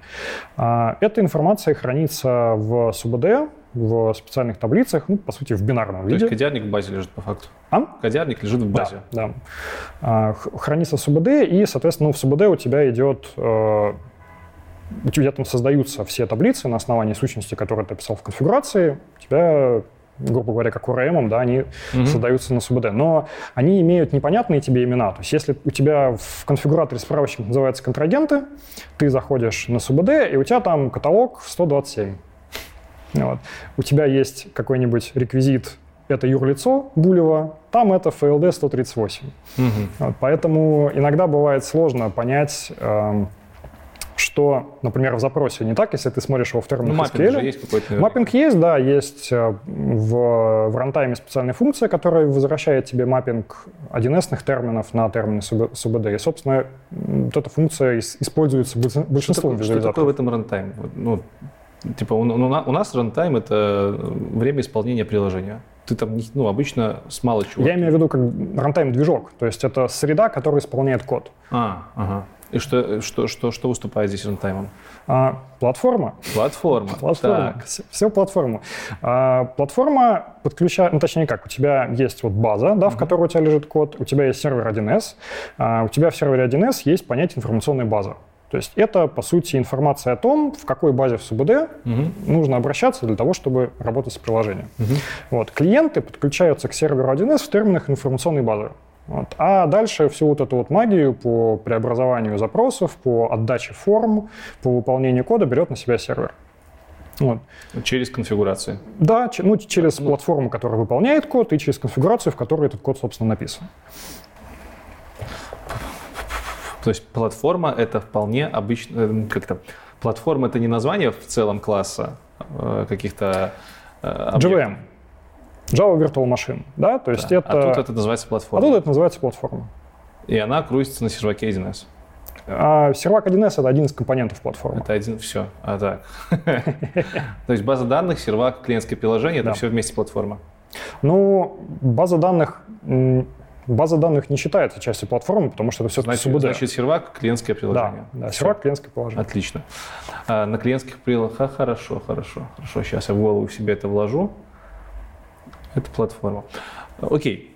Э, разные конфигурации есть. Я так понимаю, есть какие-то преднастроенные конфигурации под разные ситуации или нет? Вот 1С бухгалтерия, 1С там еще что-то. Это, это да, что это, это как раз конфигурация. Mm-hmm. То есть это написанный код, э, грубо говоря, готовое программное решение для ведения учета. То есть ты можешь написать свою конфигурацию для, под какую-то нетиповую задачу, назвать ее там 1С Э, продажа апельсинов, и это будет как бы новая конфигурация. Ну да, только ты не можешь называть ее 1С продажей апельсинов, потому а. что к тебе придут юристы 1С и скажут, что не надо так называть конфигурацию. Но продажа апельсинов ты вполне можешь ее назвать. И вы занимаетесь в том числе и допилом конфигурации стандартных вот таких, да? А, да, то есть э, самих конфигураций их вообще очень много. Mm-hmm. Если зайти на сайт 1С, там есть отдельная страничка со списком, со списком вот этих вот приложений, их там ну, сотни, Ого. наверное. Вот. Бытует мнение, что 1С — это бухгалтерия. Ну, может быть, еще зарплата и торговля. Но в целом вот, вот 1С — это 1С бухгалтерия. Вот это не так. Есть очень много э, видов учета, которые автоматизируются на 1С и никак не связаны с бухгалтерией. Я работаю в 1С 2012 года, я не, за всю свою работу не решил ни одной бухгалтерской задачи. Вот. То есть, когда я занимался финансовым учетом, мне иногда нужно было понимать, как работают те или иные бухгалтерские механизмы, чтобы понимать, откуда данные сосать для их отражения в там, либо бюджетировании, либо в казначействе. Mm-hmm. Вот. Но так, чтобы вот сказать, типа, хихи, ты знаешь бухгалтерию, вообще без понятия. Я даже не помню, как счета уже называются, потому что я их вот в 2012 году я их несколько выучил для того, чтобы сдать тестирование да, по бухгалтерии, все. Вот. А, мало того, там, я не знаю, как устроен зарплатный учет. То есть я знаю, как он устроен с точки зрения механизмов, которые есть в платформе. То есть я знаю, как его можно построить, угу. то есть, грубо говоря, написать с нуля. Но сами решения по зарплатному учету, они очень сложные. Там, ну, понятное дело, очень много замут с законодательством, потому что ну, в России вообще учет сложный. То есть если мы берем а, какой-нибудь там МСФО, да, Международный стандарт финансовой отчетности, там есть более-менее конкретные правила, как все это должно выглядеть, да, там у компании есть определенная гибкость в том, как э, вести учет и как по, этому учету потом отчитываться, но тем не менее оно все более-менее понятно. Mm-hmm. А, в российском учете куча заморочек, вот, и э, Видов учета много, соответственно, ну, потому что видов деятельности много. У тебя есть производство, у тебя даже производство есть разное. То есть есть отдельные заморочки в сельском хозяйстве. Моя любимая конфигурация – это один из бухгалтерий молокозавода. Да, прям, прям отдельное прикладное решение, оно отдельно продается, вот, и там очень много допилок, связанные с э, сельским хозяйством, животноводчеством. Так, слушай, прикол, прикол в том, что ты можешь скачивать конфигурацию 1С. Это, они бесплатные? Платные. Большинство а. конфигураций платные. Типа на, на базе конфигурации можно бизнес строить. Скачал конфигурацию и понял, как работает бизнес. Ну да, да. Вот. Ну, можно еще пойти на курсы. Вот. И, ну, видов учета реально много. А, конкретно, если говорить про образование, а, то есть учет успеваемости студентов, но он никакого отношения не имеет ни к зарплате, ни к бухгалтерии. Но тем не менее, там тоже очень много заморочек. То есть ты переводишься с курса на курс, у тебя формируется академическая задолженность, ты можешь что-то доздать, что-то не доздать, у тебя есть какое-то определенное расписание. Вот. Это ну, тоже все поддается автоматизации, это тоже нужно mm-hmm. учитывать, и тоже учет, и он тоже, тоже решается, в том числе на платформе 1С. Давай окунемся в язык. Задача понять, насколько язык 1С дает разработчикам быть в трендах современности. Никак. Все, спасибо, было приятно. Ну, даже если никак, ну, на формальные какие-то вопросы было бы неплохо услышать ответы. Например, вот э, какая парадигма у 1С? Это функциональщина, это, э, может, там есть какой-то ООП, это процедурный язык, или вообще вы не паритесь над этим? А, если говорить про как по книжке, вот 1С — это предметно ориентированный язык. Да, то есть можно сказать, что это DSL, но с большими оговорками. DSL тоже бывают разные. Да? Mm-hmm. Там можно взять Kotlin и написать на нем любой удобный DSL, и это все равно будет выглядеть хорошо. Вот. Можно писать на 1С. а, если говорить про подход, это, ну, наверное, не так далеко ушло от э, процедурного стиля.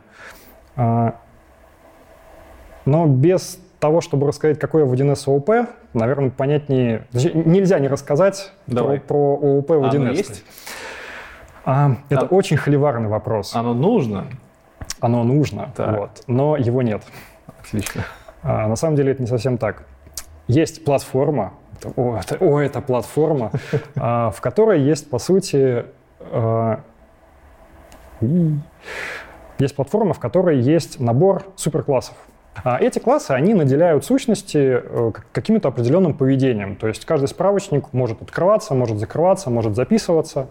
А у него есть реквизитный состав какой-то базовый, стандартный. У него есть код, наименование, он может быть иерархическим, а, там у него может быть какие-то подчиненные таблицы. Вот это таких вот суперклассов, таких базовых классов в платформе, не могу сказать, что много, но ну, может быть около сотни, которые решают разные задачи. Угу. Часть из них чисто какие-то служебные инфраструктурные, типа там ролевая модель, да, то есть у тебя есть понятие роли, которое говорит о том, что у тебя есть права на эти объекты читать, изменять, угу. записывать и так далее. Вот есть вещи, которые связаны исключительно с кодом и никак пользователю не показываются, есть отчеты. Вот. Но ты не можешь добавить что-то принципиально новое в систему. То есть, а, если у тебя, если тебе, да, Хочешь создать какую-то новую штуку для ведения списка физических лиц, ты создаешь справочник физические лица. Если ты хочешь создать на основании физических лиц какой-то еще справочник и наделить его тем поведением, которое ты заложил в справочник физические лица, то ты встречаешь большую стену. В DNS нет наследования полного. Вот. У тебя есть единственный уровень наследования от базового класса на твой прикладной. Базовый класс ты никак поменять не можешь. Это часть э, рантайма, с определенным поведением, ты можешь его частично переопределить или доопределить. Угу. Вот. Если тебе нужно такое же поведение где-то еще, то либо ты применяешь какие-то методы декомпозиции и выноса данных в общие модули, так называемые, либо ты просто копипастишь. Вот. Это одна из причин, почему 1С конфигурации такие огромные. То есть так как у тебя нет нормального наследования, а, но есть очень много кода, который нужен везде, например, там работа с версионированием, да, то есть ты хочешь хранить историю изменений по каждому mm-hmm. объекту. Вот для того, чтобы какие-то кнопочки в интерфейсе у тебя появлялись на каждом объекте, тебе нужно в каждую форму объекта зайти и вставить хотя бы одну строчку кода, которая как-то эту форму сконфигурит. Вот, ты не можешь просто вот так вот раз отметить галочкой, чтобы она самой везде проработала. Вот. А, часть кода копипастится по историческим причинам. Например, если взять аргументированную отчетность, а, это обычно довольно сложный код, который берет данные из большого количества мест в базе, определенным образом его группирует и вставляет mm-hmm. в, в печатную форму. А регламентированная отчетность меняется часто, иногда раз в квартал. Вот. И я не помню, какой конкретно я отчет смотрел, там было что-то около 40 тысяч строк кода. Ты, а, ну, выходят новые, новые законодательства, которые тебе говорят о том, что теперь вот, этот вот, вот эта вот ячеечка должна рассчитываться по-другому. А код в этом отчете может быть настолько сложный, что для того, чтобы поддерживать и формат старого отчета, и формат нового отчета, нужно заложить намного больше усилий, чем просто взять его скопипастить. Угу. Вот. Ну, да, легаси, да, техдолг, да, да, какие-то вещи приходится потом на сопровождении э, дополнительно тратить время, чтобы оно работало, но иногда так бывает проще. Вот. Поэтому, да, с ООП все очень плохо. Почему его не завезли до сих пор, как ты думаешь? А, концепция языка. То есть если обратиться к истокам, то я не знаю, насколько это байка, насколько это реальная ситуация, но, по крайней мере, бытует мнение, что язык 1С писался для бухгалтеров угу. в первую очередь. То есть как максимально простой императивный язык, в котором бы мог разобраться абсолютно Понятно. любой не айтишный специалист и что-то там немножечко подправить. Может быть, когда 1С только появилась, там во времена 1С 2.0, во времена 1С 3.0, это как-то и было приближено к реальности. Сейчас объем кода настолько огромный и решения настолько сложные, что отсутствие ООП, на мой взгляд, только мешает. Что по поводу красоты кода? Э, есть ли у вас какие-то convention ы в команде, э, какие-то style guide ы? Регламентировано, может, 1С, либо вы их сами вырабатываете? А, есть такая штука, как стандарты разработки mm-hmm. от э, фирмы 1С. Они опубликованы на информационном портале, собственно, its.1c.ru. А, часть из них открыта, часть из них закрыта под логином, паролем. Тебе нужно быть партнером, иметь отдельную учеточку, окей. иногда, иногда даже платную. Но сейчас идет процесс открывания mm-hmm. как можно большего количества информации для разработчиков, но он идет не очень быстро. То есть стандарты есть, но следуют им, конечно же, не все. А, даже если взять решение от вендора, собственно, от фирмы 1С, то там очень много отступлений от стандартов. Ну, банально. Есть стандарт, что длина строки должна быть 120 символов. Э, название, в смысле? Ну, Или в целом любой? В, в, в целом. Любая строка не должна превышать 120 символов. Там есть определенные исключения, если это строки, связанные с выводом в интерфейс, да, там какие-то сообщения от пользователя, понятно, mm-hmm. что их не надо рвать на там, слэш и как-то переносить, ты их можешь делать длинными. Но, тем не менее, глобально у тебя весь код должен помещаться 120 символов. Ну, хорошо. Ну, это прикольно. Это прикольно, да, но так практически так никто не делает. Однако, я даже не подумал. Вот, конечно же, процедура на 10 строк — это тоже в 1С редкость, а, так как а, язык плохо подходит к, к переиспользованию кода, и mm-hmm. вообще именно в, в самой IDE довольно мало средств, которые помогали бы разработчику. Часто намного удобнее, чем разносить вещи по разным там хотя бы функциям в рамках mm-hmm. одного модуля, а, все написать большую простыню на тысячу строк. Э, линтер, есть у вас такое понятие? Линтер... В конфигураторе нет. А в новой DE? Да, в новой DE есть. есть. То есть э, в конфигураторе есть часть проверок, которые могут сработать... Статический анализ. А, могут сработать при сохранении модуля. Но, по сути, он ругается только на прям совсем разваленные mm-hmm. места, когда у тебя там синтаксическая ошибка в коде. Вот. Э, есть какие-то проверки, которые можно тоже дополнительно с конфигуратора запустить, но они работают не очень быстро. И, то есть, ну, постоянно ты их ждать не будешь. Это там можно минуты ждать, пока она закончит все это дело анализировать. Ты говорил уже модуль не раз, не один раз, что это такое? Это физический какой-то файл? Модуль это да, просто, ну... Ну, как... это же не файл, это в это, базе. Это не совсем файл, да. Что это, это такое? А, это место для написания кода. Вот. Просто самих типов модулей, их может быть много. У тебя есть модуль, который привязан к объекту. Грубо говоря, там описываются методы инстанса. Угу. Да. У тебя есть отдельный модуль, привязанный к менеджеру объекта. Там описываются, грубо говоря, статик методы. То есть это просто окно, в котором ты допиливаешь? Да, окно, окно в, котором, в, котором, в котором ты пишешь код. Хорошо. Если ты выгружаешь конфигурацию в исходные файлы, в набор XML и текстовых файлов, то там каждый модуль представлен отдельным Окей. текстовым файлом. Вот. Но в SUBD оно лежит все вместе. Ответь на главный мой вопрос про 1С. Нахера на русском языке? Зачем? А, а, все, потому что бухгалтера, да? Но ты говорил, что можно писать на английском. Да. Но никто так не делает. Что можно писать на английском.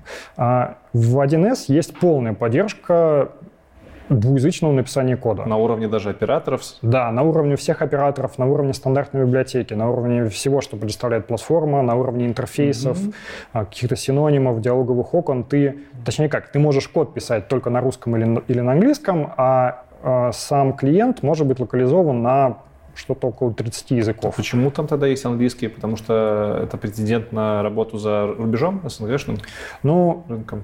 Наверное, да. Не потому же, потому что разработчики разрабатывают на английском навряд ли? Да, вряд ли. Ну, собственно, 1С российская компания, да, поэтому да. логично, что российские решения разрабатываются на русском. Но тут есть и вполне практический момент. А, так как 1С — это штука, предназначена для ведения учета, вполне логично и удобно и работать в терминах этого учета. Согласен. То есть ты не говоришь о том, что у тебя есть какой-то абстрактный документ. У тебя есть, там, не знаю, приходование товаров и услуг. Вот. У тебя Он есть... так и называется? Приходование да, приходование товаров. С пробелами? Нет, Нет без а. пробелов. Этим, э, title case ом. Понятно, прикольно. Вот. Планируемое поступление денежных средств. Оборотно-сальдовая ведомость. Ну да, это удобно. Это вот. удобно. И э, многие вещи тяжело переводить на английский язык, mm-hmm. потому что а, во-первых, это могут быть очень специфичные термины. Например, счет, да, простое российское слово, но оно даже в русском языке имеет кучу значений, а сколько синонимов в английском языке, mm-hmm. и причем в каждой отрасли оно может действительно значить, по значить что-то свое, иметь свой отдельный синоним. Вот. Э, тяжело тех, технические, точнее не технически, тяжело учетные термины переводить на язык, в котором даже этих понятий может и не быть, Понятно. потому что они следуют из особенностей национального учета. Вот поэтому а, в большинстве конфигураций 1С все объекты метаданных справочники, документы, регистры, отчеты написаны на русском языке. Что по поводу, по поводу, по поводу, по поводу таких штук, как фреймворки библиотеки, которые есть во всех языках программирования, у вас, наверное, нет такого понятия или есть? Там подключаемый внешний модуль, который помогает получить какой-то новый функционал. А, в 1С есть возможность выполнить внешний код. Uh-huh. Есть такая штука, как внешняя обработка. Но, по сути, это просто отдельный, отдельный небольшой класс, в котором ты можешь тоже нарисовать какие-то формы с кнопками и написать какой-то код, и просто через Ctrl-Off в режиме э, клиента уже открыть и все это сделать. А, но так как платформа для нас сама по себе является фреймворком, то mm-hmm. каких-то дополнительных фреймворков, ну, очень, очень тяжело встроиться в какой-то код, когда ты, ты сам не особо управляешь, когда да, тебя, управляешь местом, где тебя вызывают. Если говорить про библиотеки, есть такая штука, как библиотека стандартных подсистем. Ну, на самом деле в 1С есть несколько библиотек крупных. А библиотека стандартных подсистем — это такое супер широкого спектра решения, там около 55 сейчас подсистем, которые, ну, скажем так, нужны практически в любом прикладном решении. То есть, а, не знаю, классификатор банков, ну, собственно, загрузка информации о банках, там, работа с валютами, угу. подсистема управления доступом, да, там какая-то ролевая модель, а, рассылки отчетов каких-то там, в принципе, работа с пользовательскими вариантами отчетов, там, шарингом, с, опять-таки, доступом с ними. Вот. Несмотря на то, что это все равно 1С код, который написан поверх тех методов, которые есть в платформе. А, это, грубо говоря, кусочек внутри твоей mm-hmm. конфигурации, который вот решает такие вот утилитарные задачи. Если говорить про объем, сама эта библиотека занимает что-то около 400 тысяч строк кода. Да, там очень много. А, есть другие библиотеки, отдельно там библиотека интернет-поддержки, которая с порталом 1С взаимодействует. Есть библиотеки по работе с электронными документами, с электронной подписью и со всеми mm-hmm. вот этими штуками. А, но тут, э, если говорить про удобство работы со всеми этими библиотеками, мешает такая штука, как полное отсутствие какой-либо модульности внутри 1С э, конфигураций. То есть, если ты хочешь использовать какую-то библиотеку, тебе ее нужно целиком к себе затянуть. Причем, там, если говорить про PHP, например, у тебя есть папочка vendor, да, куда ты там можешь что-нибудь сложить, а в своем коде просто раз и использовать. А, там, using, да, там, как, какой-то модуль, какой-то класс. А в DNS оно так не работает. У тебя нет папочки, откуда ты бы мог засосать код, тебе нужно вот нужные тебе модули раз и занести в свою конфигурацию. Mm-hmm. Соответственно, она живет вместе с твоим, с твоим кодом бизнесовым. А Ее нужно периодически обновлять. Вот. И это тоже большая головная боль, потому что э, внешний код, который ну, там, хорошо написан вот именно в таком библиотечном подходе, там обычно идет э, там обратная совместимость по API, да, ну или там не нравится тебе эта библиотека, но ты взял ее, выкинул, заменил на другую библиотеку. Тут у тебя библиотека огромная, вот, и если она меняется, она прям так, ух, меняется. И часто нужно переделывать, а, ну, прямо ее перевнедрять в свое решение, потому что инфраструктурный код, он же не живет сам по себе. Есть определенные точки, где тебе нужно начинать его использовать. Там та, та, же, та же самая история данных. Да? Тебе нужно в своей форме взять и вызвать какой-то метод, который, mm-hmm. да, пускай написан в этом, вот этой библиотеке. Но там раз добавился новый параметр обязательный. И тебе нужно по всем формам, в которые ты добавил эту строчечку, пробежаться и добавить этот параметр. А, они стараются вести долгий период не ломания API, вот, но учет же у нас цикличен. Вот, то есть у нас есть годовые отчеты, есть квартальные отчеты, и платформа крупными релизами выходит примерно раз в полгода. Поэтому а, обычно никто не смотрит, какие там промежуточные релизы выходят в течение года, а обновляются, дай бог, раз в год. Понятно. Ну, если мы не говорим там про бухгалтерию и про какие-то вот вещи, завязанные на сиюминутные изменения mm-hmm. законодательства. Вот. А там как бы за год много поменялось, поэтому иногда это превращается в боль.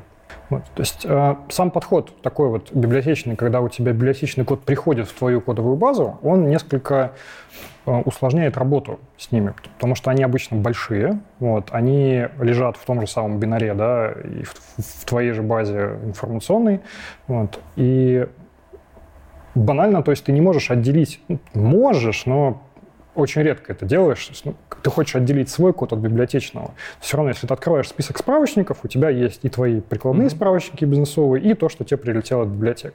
Вот. Это иногда ну, те, кто приходит в 1С, это может пугать, потому что ты открываешь ну, более-менее серьезную конфигурацию, открываешь список справочников, а там как бы фигак несколько сотен каких-то вещей.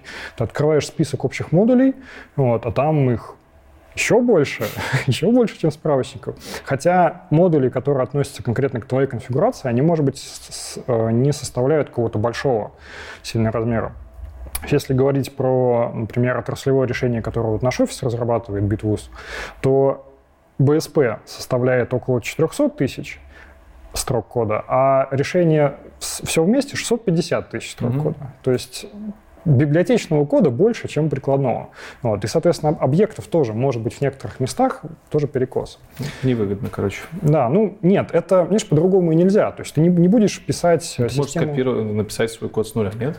А, ну, там же не просто так 400 тысяч строк. Тоже там уже какая-то заложенная логика, там заложены какие-то определенные хорошие архитектурные подходы по простому подключению этих механизмов mm-hmm. к большому количеству объектов. То есть э, оно все сделано в том числе из-за тех ограничений языковых, типа отсутствия наследования, отсутствия интерфейсов а, как таковых, а, соответственно, все Точнее, не все, многие вещи, вот написанные в этих библиотеках, завязаны на особенности применения в языке.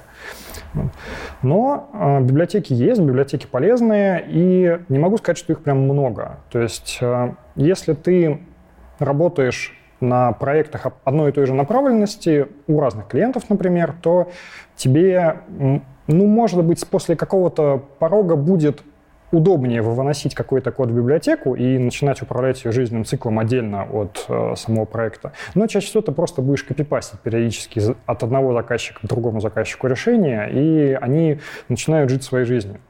С учетом того, что если говорить про внедрение, это обычно многогодовые штуки, то кодовая база там иногда разлетается настолько сильно, что, конечно, да, это вот решение основано на этой коробке, но от этой коробки уже не осталось ничего практически. Оно переписано все 300 раз.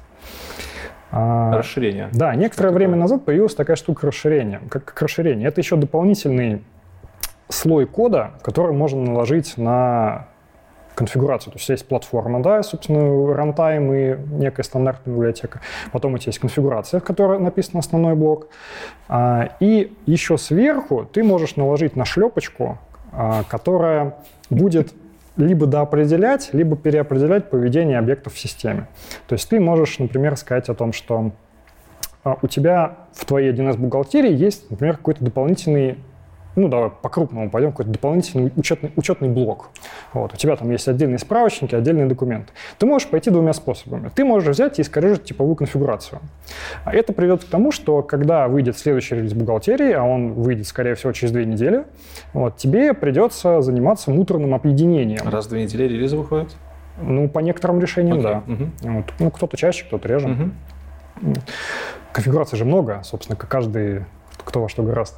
Вот. А, соответственно, через какое-то время ты встанешь на проблему обновления. Если у тебя не измененная конфигурация, вообще не измененная, то ты можешь обновиться на следующий релиз одной кнопочкой. То есть там у тебя даже не запускается никакой мержеватель, это все происходит полностью в автоматическом режиме, у тебя автоматом обновляется код, у тебя автоматом выполняется миграция данных, если она нужна, там создаются новые объекты на стороне БД, ну, опять-таки, этим тоже платформа управляет. Вот. И если ты допустим, небольшой, а, небольшой представитель бизнеса, да, там, например, бухгалтерия в каком-нибудь магазине, да, там редко чего нужно дорабатывать, вот ты можешь использовать типовую вот эту штуку и не если не будешь ее корежить, то ты просто по одной кнопке будешь постоянно получать Понятно. обновления. Вот. А вот если тебе нужно что-то доработать, и если ты покорежешь свою конфигурацию, то ты на каждое обновление будешь вставать на Понятно. мерж. Вот. Чтобы так не делать, DNS придумала такую штуку, как расширение. А, это отдаленно напоминает э, аспектно-ориентированное программирование, когда у тебя есть сбоку код, в котором ты можешь э, прописать точки врезки в существующую э, программную базу, да, кодовую базу, и дописать туда какую-то свою логику.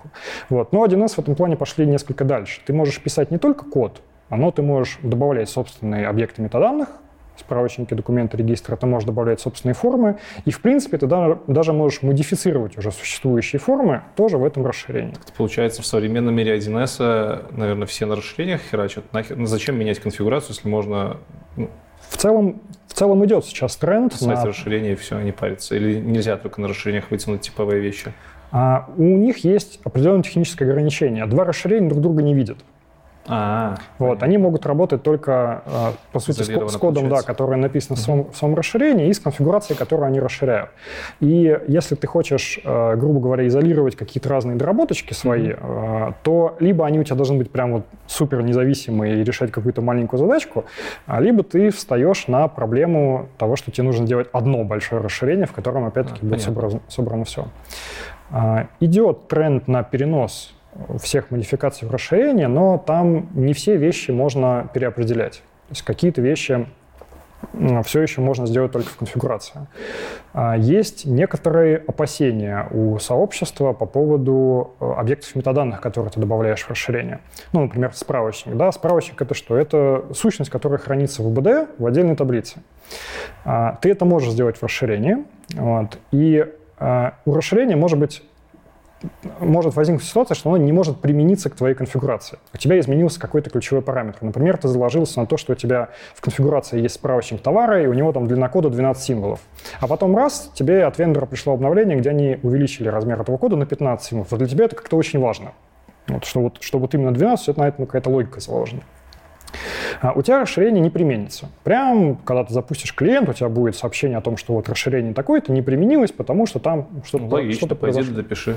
Че? Да, но у тебя же где-то есть табличка с данными. Так. Вот. А, и код, который у тебя работает с этой табличкой, теперь тоже не работает. Если это полностью изолированный блок, который никак не связан со своей конфигурацией, то как бы и нормально. Ну, не можешь ты теперь добавлять какой-то новый справочник, и, и бог с ним. А если ты переопределяешь какое-то поведение существующего объекта, например, у тебя есть документ, он при Uh, при своей записи делает дополнительные uh, вставки в несколько таблиц, uh, так называется, формирует движение вот в, в разные регистры, как, собственно, тоже таблицы. Ну, 1С терминология, она такая своя уникальная. А, и, допустим, ты в расширении добавляешь какой-то свой новый регистрик э, и говоришь, что вот этот документ теперь еще пишет туда при записи. Если у тебя расширение не применяется, у тебя появляется ситуация, что если пользователи продолжают работать с этим документом, записи в твоей таблице перестают обновляться. Угу. И когда у тебя расширение применится, у тебя, по сути, будут неконсистентные данные. Что с этим делать? Непонятно. А если ты случайно вместо деактивации расширения скажешь удалить расширение, ну это, конечно, постараться, то но тем тоже удалятся. то данные тоже удалятся, да, у тебя просто таблица с СУБД упадет. Логично. Вот. Да, почему бы, почему бы так и не делать? Это действительно логично. Но, тем не менее, а, если там с удалением данных еще понятно, ну просто не удалить расширение, то вот когда у тебя ошибка применимости, и это может привести к неконсистентности, mm-hmm. вот это уже страшно.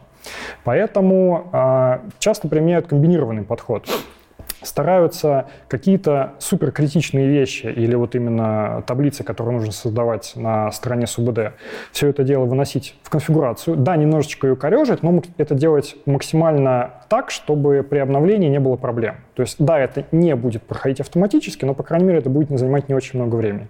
А вот уже изменение кода программного можно выносить в расширение. Тестирование.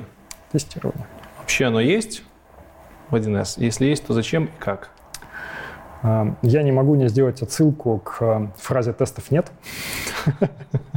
У нее, конечно, еще есть продолжение, что есть поведение. А, это очень такой давний 1С спор на тему ТДД против БДД. А, ну, точнее, даже не то, чтобы ТДД, БДД, а юнит-тестирование и, собственно, поведенческого тестирования, когда ты описываешь какие-то бизнес-кейсы. Тестирование в 1С вообще есть, но а, так как платформа. Это большая штука, которая напрямую работает с УБД. А, в нем, в принципе, невозможно запустить юнит-тесты быстро. То есть, если ты берешь... Подменить с УБД невозможно. Там, да, если ты говоришь, берешь... Хотя... Ну, ты можешь протестировать просто какую-нибудь там функцию, которая вообще свобода не трогает, или таких не Не бывает? можешь. Тебе нужно поднять полноценный рантайм. А, Вот, поднять полноценный коннект BD. У тебя поднимется полностью сессия, у тебя выполнятся все э, процедуры инициализации, установятся там все дополнительные параметры, там заполнятся твои так, какие-то клиентские штуки, какие-то клиентские кэши. Вот, только после этого ты сможешь открыть что-то, что сможет вызвать эту функцию, ее вызвать и проверить ну, это результат. как-то фиговенько для юнитов. Да, а в 1С в принципе в языке нет рефлексии. Мгм. Вот. Это усложняет э, не только написание кода, но и написание каких-то инфраструктурных вещей, в том числе тестовых вещей. А в 1С нет моков, в принципе. И, соответственно, ты не можешь подменить результаты запроса, ты не можешь подменить СУБД, ты не можешь, ты не можешь подменить вообще ничего. У вас нет тестов, получается. Не, не, тест это есть. А Если стараться писать код ну, с каким-то намеком на dependency injection, ну, вот так вот, с учетом того, что это процедурный язык, в котором Мгм. нельзя писать, Мгм. объявлять собственные классы, это то еще приключение, вот, то ты можешь э, пытаться разбить свою логику на какие-то отдельные изолированные кусочки, которые ты можешь выполнить. То есть, например, как можно формировать тот же самый отчет? Ты можешь э, выполнить запрос, ну, там, обратиться к СУБД, да, выполнить данные запросом, потом их обработать, потом их вывести в какое-то, ну, там, табличное представление. Ты можешь написать это все в одной функции. Как это протестировать? А хрен его знает. Тебе нужно подготовить СУБД так, чтобы она у тебя а, вернула запросом те данные, которые ты ожидаешь, а потом тебе нужно проверить, что у тебя в табличном документе в нужных ячейках находятся нужные данные. Мгм. Это прям архи неудобно. Либо ты можешь хотя бы написать отдельные три функции, где у тебя будет получение данных из СУБД, отдельно функция обработки и отдельно функция визуализации. Тогда ты хоть частично это дело сможешь протестировать. Вот. Но ты не можешь замокать.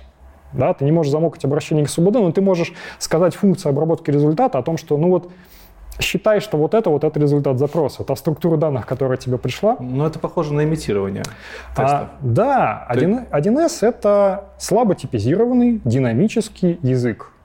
Вот. Так как нет интерфейсов, вот, можно, конечно, сказать, что есть утиная типизация, но это тоже не совсем так. Хорошо, значит, значит ли это, что нету широкой практики, вообще нету практики использовать тестирование при написании кода в 1С? Широкой практики нет. Но в целом есть? В целом есть. А, Так как тестировать в 1С тяжело, так как сами решения очень большие, крупные, с большой связанностью данных, а, это тоже накладывает определенные сложности на тестирование, вот, то внедрение тестирования штука довольно трудозатратная. А, В принципе, мало кто задумывается о тестировании в 1С не просто потому, что а, это сложно или потому что это, это дорого. А в принципе не задумываются. Порог входа в язык очень низкий. Мгм. Вот. Э, Можно брать людей с улицы с неоконченным высшим образованием. Вот. И Они сразу через неделю идут внедрять что-то клиенту. Вот. Какие тесты?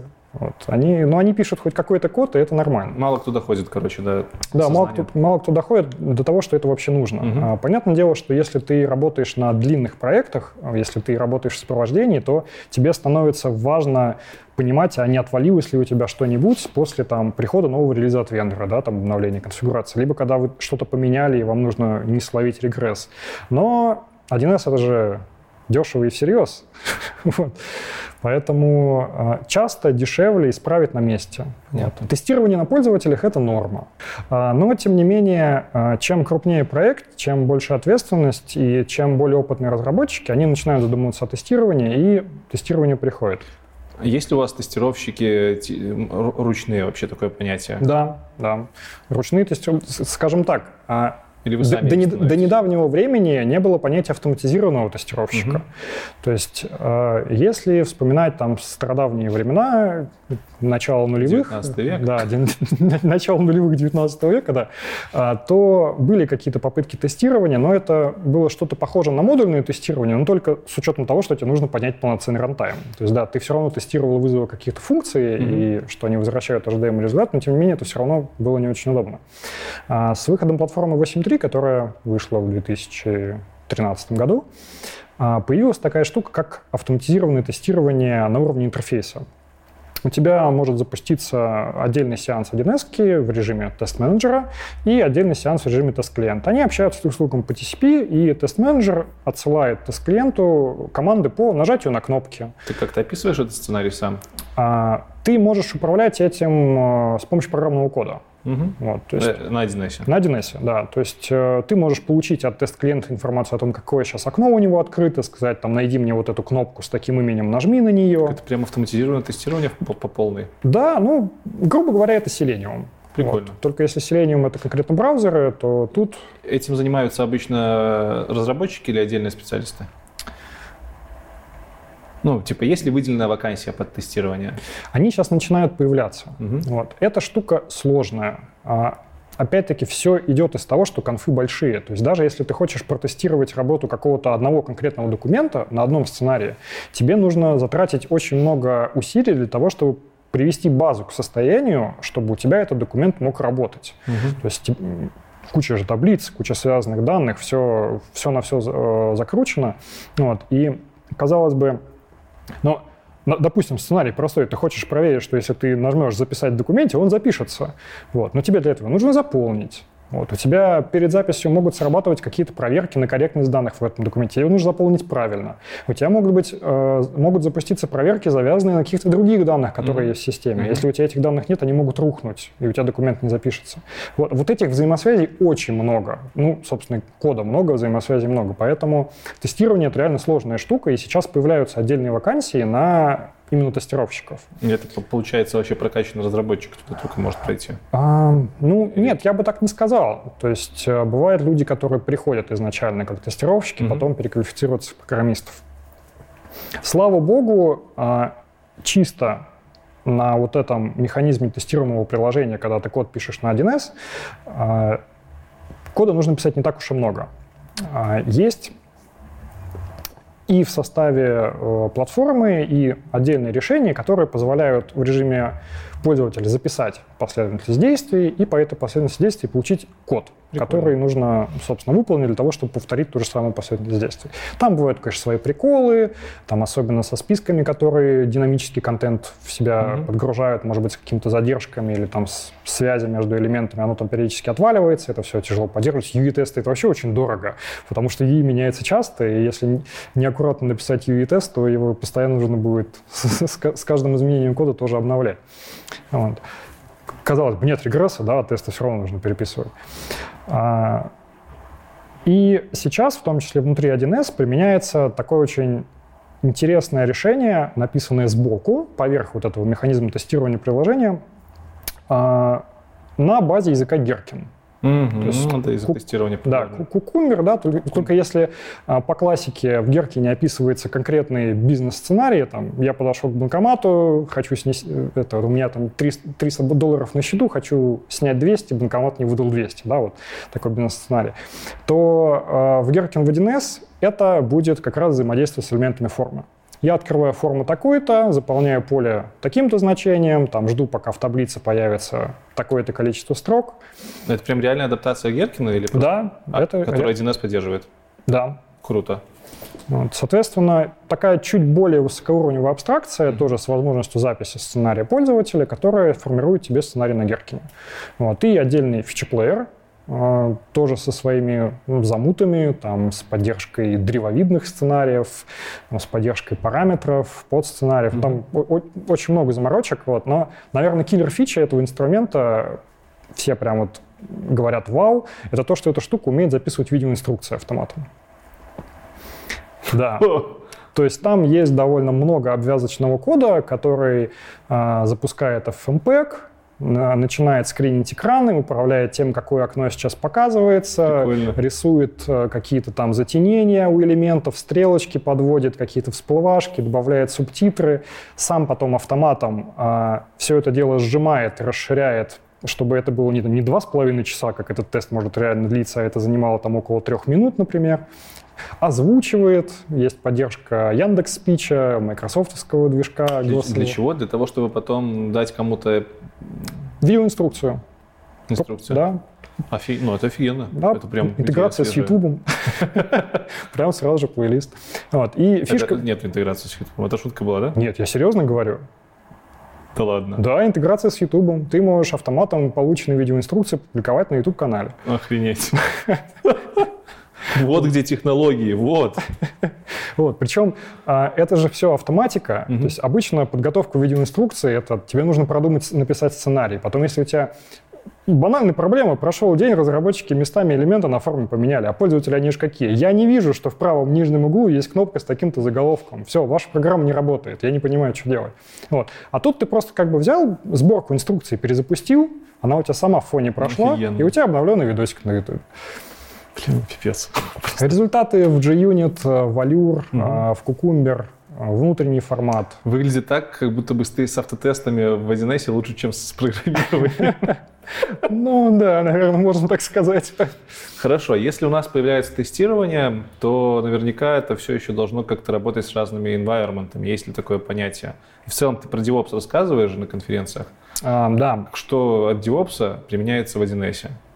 Но а, есть определенный перекос, что DevOps в DNS называют исключительно операцией CI/CD.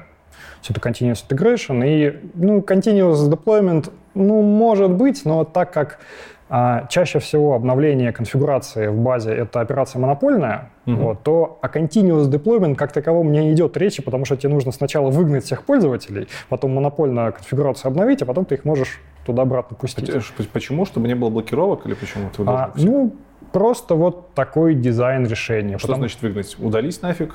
Порвать все сеансы, да. Ага. Не, ну либо есть механизмы такого мягкого выкидывания, то есть ты говоришь о том, что хе-хей, пользователи, там через 15 минут работа Как это будет вообще завершена. происходит обновление? То есть ты разрываешь сеансы, запускаешь где-то конфигурацию, Конфигуратор.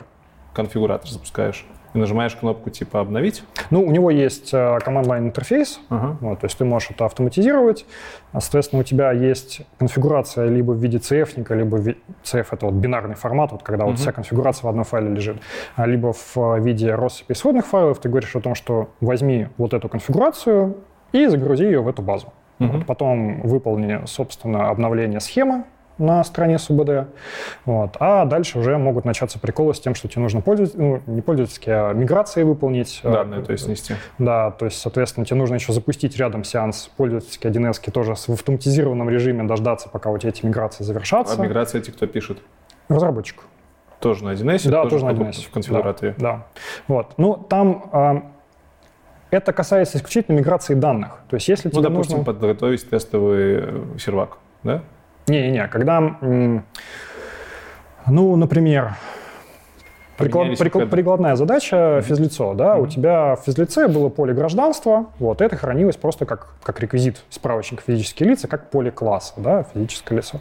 Вот, потом ты понял о том, что тебе нужно хранить историю изменения гражданства или о том, что у тебя есть там двойное гражданство. Ну, Тебе нужно там Ты меняешь стран. схему. А ты меняешь схему, ты выносишь это гражданство в, отдельные, в отдельную таблицу, там, с какими-нибудь, с периодичностью, с какими-то там с дополнительными данными. Вот. И создание новой таблицы и там переименование каких-то реквизитов, там, смену типа колонок, платформа берет на себя сама. Вот. Э, Все, весь вот этот DDL, да, который есть э, в SQL, она, собственно, Понятно. сама себя обработает. Но потом тебе нужно данные о гражданстве, которые сейчас у тебя лежат в справочнике физического лица, да, положить в регистр, ну, положить в эту Хорошо, табличку. хорошо. Мигрировали мы, обновили все, все как надо. Ну, по факту это что? Это у нас CI-CD. Ну да, если это автоматизировать, да. Вот, но а, тут очень большой резонанс когда, а, с веб-миром. Потому что в вебе как обновление выглядит? Нажал F5, у тебя новая версия сайта появилась. То есть оно где-то там на бэкэнде обновилось. Вот, э, если взять э, клиент а, этот Телеграма, например. У тебя просто в какой-то момент появляется сбоку уведомление о том, что хихи, обновите страничку, вы начнете пользоваться новой версией Да. Телеграма.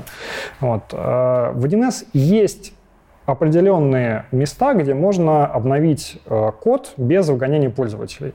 Но это очень часто ломает их локальный кэш, вот, так что они без определенных операций могут и, и не смочь продолжить работу. А сказать приложению клиентскому, чтобы оно обновилось, никак нельзя? Можно, но это тоже иногда ломается. Вот, поэтому на крупных проектах э, вот так называемое динамическое обновление, которое позволяет вот в без выгонения пользователей что-то у них обновить практически не применяется, потому mm-hmm. что риск ошибки очень большой. У тебя, если много пользователей, возможно, потом нужно будет каждому либо подключиться на комп, либо как-то там, не знаю, Ansible, может быть, какие-то скрипты выполнить, но это все равно больно, это простой, вот, поэтому лучше их выгнать на 5 минут, вот. Все это дело монопольно обновить, и потом они туда зайдут. Докеры, кубернетисы, это все мимо идет с 1С или нет? А, ну, кубернетиса, наверное, пока еще мимо, хотя сейчас ведутся работы по засовыванию 1С туда. А, в 1С есть довольно большая проблема с лицензированием. А, платформа штука платная. Для того, чтобы ты мог а, работать с любой конфигурацией абсолютно, либо купленной э, там бухгалтерии, да, либо которую ты написал полностью с нуля, у тебя должна быть лицензия на платформу. Угу. Вот. Она может быть у тебя в виде аппаратного HASP ключа, USB-шного, вот, либо в виде программной лицензии, которая у тебя привязана к ключевым параметрам компьютера.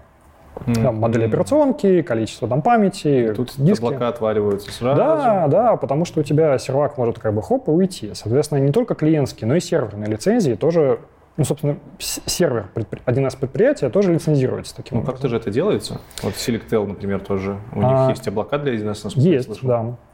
А, в составе 1С сервера есть много различных сервисов. Mm-hmm. То есть и там по логированию, по автонумерации, там работа с блокировками. Вот. И один из сервисов — это сервис лицензирования.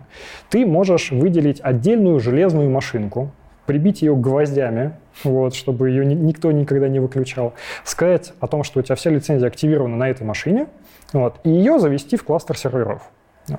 И, соответственно, а, ты настраиваешь свой кластер так, о том, что говоришь о том, что у тебя все лицензии там. Да, да, все лицензии там. Что на э, реальных рабочих серверах у тебя данных о лицензии нет, они не могут выдавать лицензии, не могут их э, каким-то образом на себя активировать, они их получают сбоку. Удобно. Вот. Ну, ну, лучше, это, это как бы не, не совсем уж такие облака. Знаешь, если тебе нужно все равно иметь какую-то машину, на которой что-то активировать, вот, и она должна быть э, перманентной и не, не особо так и обновляться, вот, то это не, не А зачем вообще 1С в облако? Потому что я видел, что есть и хостинги облачные, там какие-то для 1С. И вообще есть э, сервера, как-то не сервера, решения у хостер-провайдеров для 1С. Почему это появилась востребованность? Это же вроде как не сисюрно хранить там данные не, ну почему? Обычно же там Хотя, и, и база данных хранится у, mm-hmm. у вот этих облачных провайдеров. Это вообще очень удобно, когда а, вместо того, чтобы у тебя локально стояла платформа, которую периодически нужно обновлять, а, твоя, твоя база, неважно, файловый это вариант, либо mm-hmm. СУБД полноценная, бэкапить ее, обслуживать. И, ну, То есть вы просто передаете часть да, обязанностей на... Да, можно передать все обязанности, они тебе выдают только веб-клиент. Вот. И если тебе не нужно дорабатывать эту конфигурацию, вот, то тебе помимо веб-клиента ничего больше и не нужно. Ты с любого рабочего места заходишь. А если нужно дорабатывать? Если нужно дорабатывать, а тут начинаются уже э, сложности. Либо ты работаешь через расширение, они позволяют в пользовательском режиме вот, подключить какой-то mm-hmm. код, который тебе нужен, но не все провайдеры это поддерживают. Вот. Ну, банально там по вопросам безопасности, потому что хихей на, на стороне сервера начать выполнять какой-то произвольный код может быть опасным. А, есть варианты, когда тебе предоставляется дополнительно с веб-клиентом еще VPN для подключения уже в конфигуратор, для того, чтобы ты мог редактировать конфигурацию. Вот. Но в целом это ну, для того же самого, для чего облака используются. Ты отдаешь все обслуживание э, инфраструктуры, потому Понятно. что один нужно где-то запускать, да, ты отдаешь кому-то другому. Хорошо. Что у нас осталось? На самом деле мне присылали вопросики некоторые люди, которым спасибо отдельное, они еще говорили про всяческие вещи, которые есть вокруг 1С, интересные, которые вроде как мы некоторые затрагивали. Вот, например, ты в самом начале говорил, что ты делал что-то под .NET э, для 1С. OneScript, по-моему, называется. Да, ты, только точнее, я этого еще не говорил. Ты, в самом начале ты упоминал, что ты ведешь open source а, проекты, да. да? Это в том числе, по-моему, Да, OneScript. в том числе OneScript.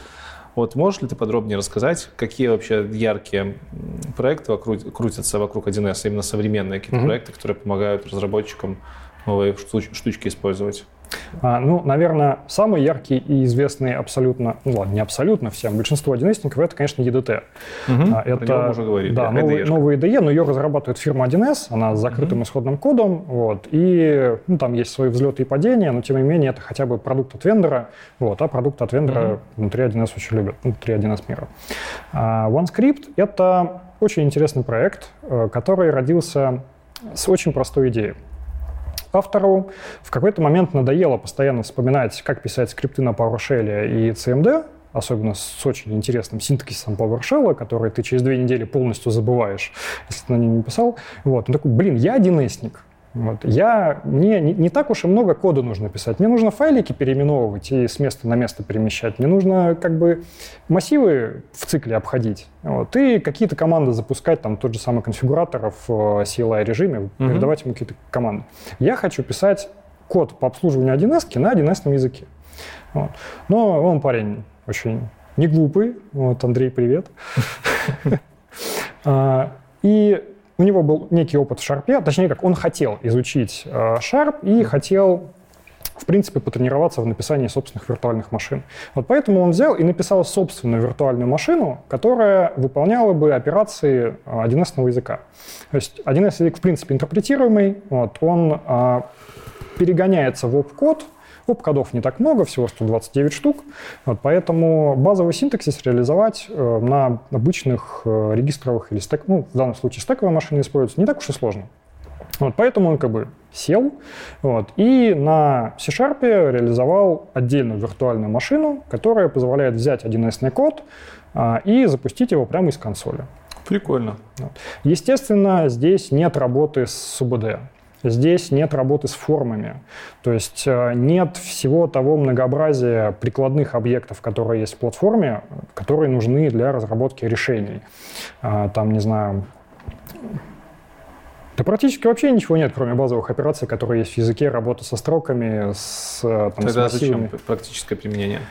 А, автоматизация действий. Автоматизация. Да. На и, языке 1С. Да, на языке 1С. То есть это реально стало подспорьем для людей, которые задолбались что-либо постоянно mm-hmm. делать руками. Вот, они могли, не зная других языков, взять знакомый синтаксис и написать пару десятков строчек кода на 1С языке. А я, а, я, а я отмечу, что виртуалочка написана на C-Sharp. Виртуалочка написана. Хоть что-то на C-Sharp хорошее писать. И работает, кстати, обычно даже быстрее, чем 1С. Прикольно. Вот. Ну, понятное дело, что в платформе есть mm-hmm. куча вещей под капотом, которые пользователю не видны. А на C-Sharp намного более легковесный движок написан, но тем не менее. Хорошо, это OneScript. Да, и эта штука получила название OneScript, и вот она реально зашла в народ. А большинство инструментов по автоматизации и по а, по работе с 1С вот, из CI-CD контуров, они делаются с помощью OScript. Второе название. Вот. Э, появился довольно интересный язык, в котором внезапно есть классы, их можно создавать. Вот. Э, ну, немножечко расширили синтаксис, там все равно на 98-99% можно просто копипастить из 1С в да. OScript, и это работает. Вот. Ну и наоборот. Но там дали очень простую возможность, если ты создаешь файлик, кладешь его в определенную папочку, которая называется классы, вот, то ты потом можешь создавать инстанс этого класса через новый и имя файлик. То есть ты, получается, можешь писать автоматизацию на объектно-ориентированном э, да? 1С? Да, да, ну Прикольно. без наследования, потому что ну, в материнской платформе наследования нет, поэтому тащить такие вещи э, в новый продукт не хотелось бы. То есть вообще основная цель стараться максимально не уходить от mm-hmm. платформы mm-hmm. как раз-таки для легкости портирования. Вот. И вот куча вещей, э, именно связанных с CICD, написано именно на OneScript и прям заходит. Практически весь контур можно на нем и обработать. Ты мне еще писал, нет, не ты, наверное, писал, кто-то, кто-то писал мне про обертку для SonarCube. Да. Зачем вам считать техдолг? Или не для этого вы ее используете? Ну, смотри, а когда я первый раз запустил самую первую версию угу. плагина для SonarCube именно для поддержки 1С, а, я получил порядка 100 лет. 4500 дней технического долга. Ну, 4, не 100 лет, 4500. да. да. Вот, то есть... А... Жесть. И это я еще не говорю, сколько там было багов. И количество багов, которые этот анализатор находил, оно было небольшое, но все равно это исчислялось десятками тысяч. А, Тогда зачем он нужен? -то? Ну, в смысле, зачем? Чтобы Ну, ты писать же не код- будешь 15 лет тратить на то, чтобы техдолг уменьшить. А, у Сонара же какая концепция? То, что у тебя накопленный техдолг в проекте, это понятно. Чтобы Никто- он не рос, да? Да, чтобы он не рос. Окей. То есть пос- постоянное поддержание к- мгм. качества кода хотя бы на том же уровне, на котором он есть сейчас. Вот. И именно с этой идеей писался анализатор, и есть несколько реализаций, есть э, открытая реализация open source, лежащая на GitHub, которую я сейчас Ссылку в том скинем. числе развиваю, обязательно скинем. Вот. Э, Там сейчас около 135 диагностик, ну, вот правил, да, в терминах сонаркуба. И цель все та же самая — находить ошибки. Э, Понятное дело, что там очень много правил, свя- связанных именно со стандартами разработки, именно с техническим долгом как таковым, да, который потом стреляет на сопровождение, на, на рефакторинге, на добавление каких-то новых Мгм. фич. Но и ошибки там тоже находятся. Слабо типизированный динамический язык. Причем без явного указания типов. В... То есть ты не можешь сказать о том, что это переменное типа число. Нет, ты просто говоришь, что а равно нулю, вот, и потом оно, пока ты не присвоишь туда строку, будет числом. Вот, э, ошибки на обращении к неинициализированным значениям. Ты банально можешь написать обращение к переменной, которую ты еще не инициализировал, которая у тебя даже не появилась в коде. А И ты увидишь это только в рантайме. В, в- в- в EDT это статическим анализатором не обрабатываются все эти правила А на этапе написания кода? Часть, часть. То есть там, да, встроен Прикольно. тоже свой стат-анализ. Вот. А, И не могу сказать, что это какие-то конкурентные продукты, потому Мгм. что вот Нет, не про конкуренцию, не про конкуренцию речь, речь про то, что... э, А про что речь? Речь про то, что они действуют в Они действуют, паре, не и, в работают. принципе, можно писать достаточно качественный код, получается. да. Ну, в рамках того, что можно... Нет, качественный код можно писать и без стат-анализатора. Удобнее, можно это Удобнее, делать да. удобнее. Хорошо, про Vanilla, Vanilla, Vanilla Automation мне еще писали. Vanessa вот Ой, Vanessa, Vanessa Automation. Это как раз-таки тот самый фичи-плеер, который видеоинструкцию на YouTube Все, выгружает. понял. Отлично, отлично. Что-то еще из топовых таких вещей вокруг 1С? Наверное, все-таки очень много каких-то решений, завязанных на OSCrypt. Именно, Понятно, для именно автоматизации. Да, для автоматизации, собственно, вещи, которые написаны на, поверх этой экосистеме. В частности, например, там есть э, полноценный э, фреймворк для работы с сайтами. То есть ты можешь на 1С, э, подключив специальную сборку скрипта, написать веб-приложение. Причем по модели MVC. Там Зачем? ну, там низом лежит ASP.NET, а, соответственно, в качестве шаблонизатора ты можешь использовать Razer, либо ты можешь просто использовать чисто в качестве бэкэнда и писать только контроллеры. Писать контроллеры на 1С. Понятно, базируясь на C-Sharp, по А, факту. Ну, да, но это все равно используется та же экосистема, которая есть в скрипте, 1С Мгм. синтаксис, объекты, которые есть Как э, вы без ядре. наследования можете это делать красиво, грамотно? Ну, хотя можно, но некрасиво. Можно, но некрасиво, да. Это получается больше как тренажер, наверное, для э, практики в 1С, нет? Или реально Не, кейс ну- есть создание сайтов? Ну, именно прям полноценных сайтов, наверное, не так уж и много, но какие-то backend штуки писать на OneScript Web довольно легко. То есть я знаю реальный кейс. Был проект у моего друга с интеграцией с одним из ZDO-провайдеров э, российских крупных. Они долго и упорно пилили тестовый стенд, но у них была некая спецификация, которую они должны были в какой-то момент на этот тестовый стенд собственно, подгрузить в виде реализации. А, И, э, собственно, моему другу, который интегрировался с этим IDO, было быстрее на OSCrypt Web написать сервис, который будет прикидываться идошкой на 1С языке. Вот. У него это заняло буквально там день, наверное, вот какие-то базовые операции покрыть. А, И с, как, с какой-то логикой более сложной, чем, вот, чем это Мгм. можно было бы сделать в SOAP-E, например. Казалось бы, да, что ты берешь в SDL описание, загружаешь в SOAP-E, да, там есть груви. Но так себе удобство разработки чего-то похожего на правду. А нет, он взял скрипт Web, он взял небольшую базюку на Postgres, подвязал все это дело, сделал какие-то там базовые сущности, и у него получился полноценный эмулятор сервиса. Вот. А Кто-то пишет э, прослойки для отдачи э, данных в другие системы. Для того, чтобы не пускать э, через веб-сервисы в 1С напрямую учетную систему, которую можно там предположить запросами, вот, можно сделать некую промежуточную такую хранилку в центре. Ссылочки, наверное, на все эти штуки ты мне оставляешь. В том числе и на другие проекты, которые базируются на OSCrypt. Да? Мы тоже ссылки разместим.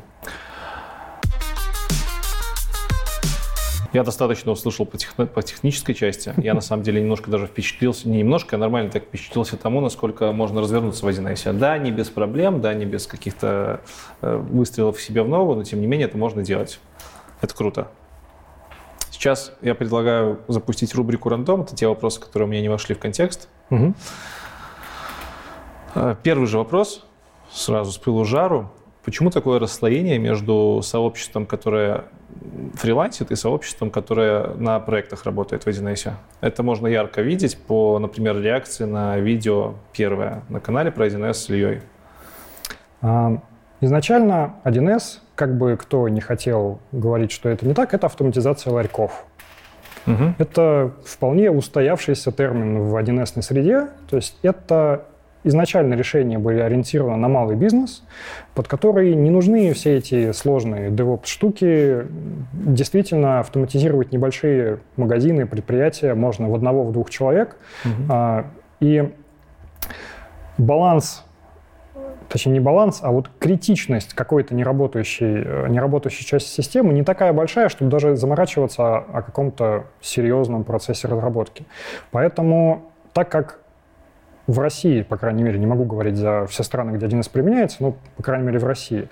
1С применяется все-таки в первую очередь в малом бизнесе, немножечко в среднем, и сейчас начинает выходить в крупный бизнес.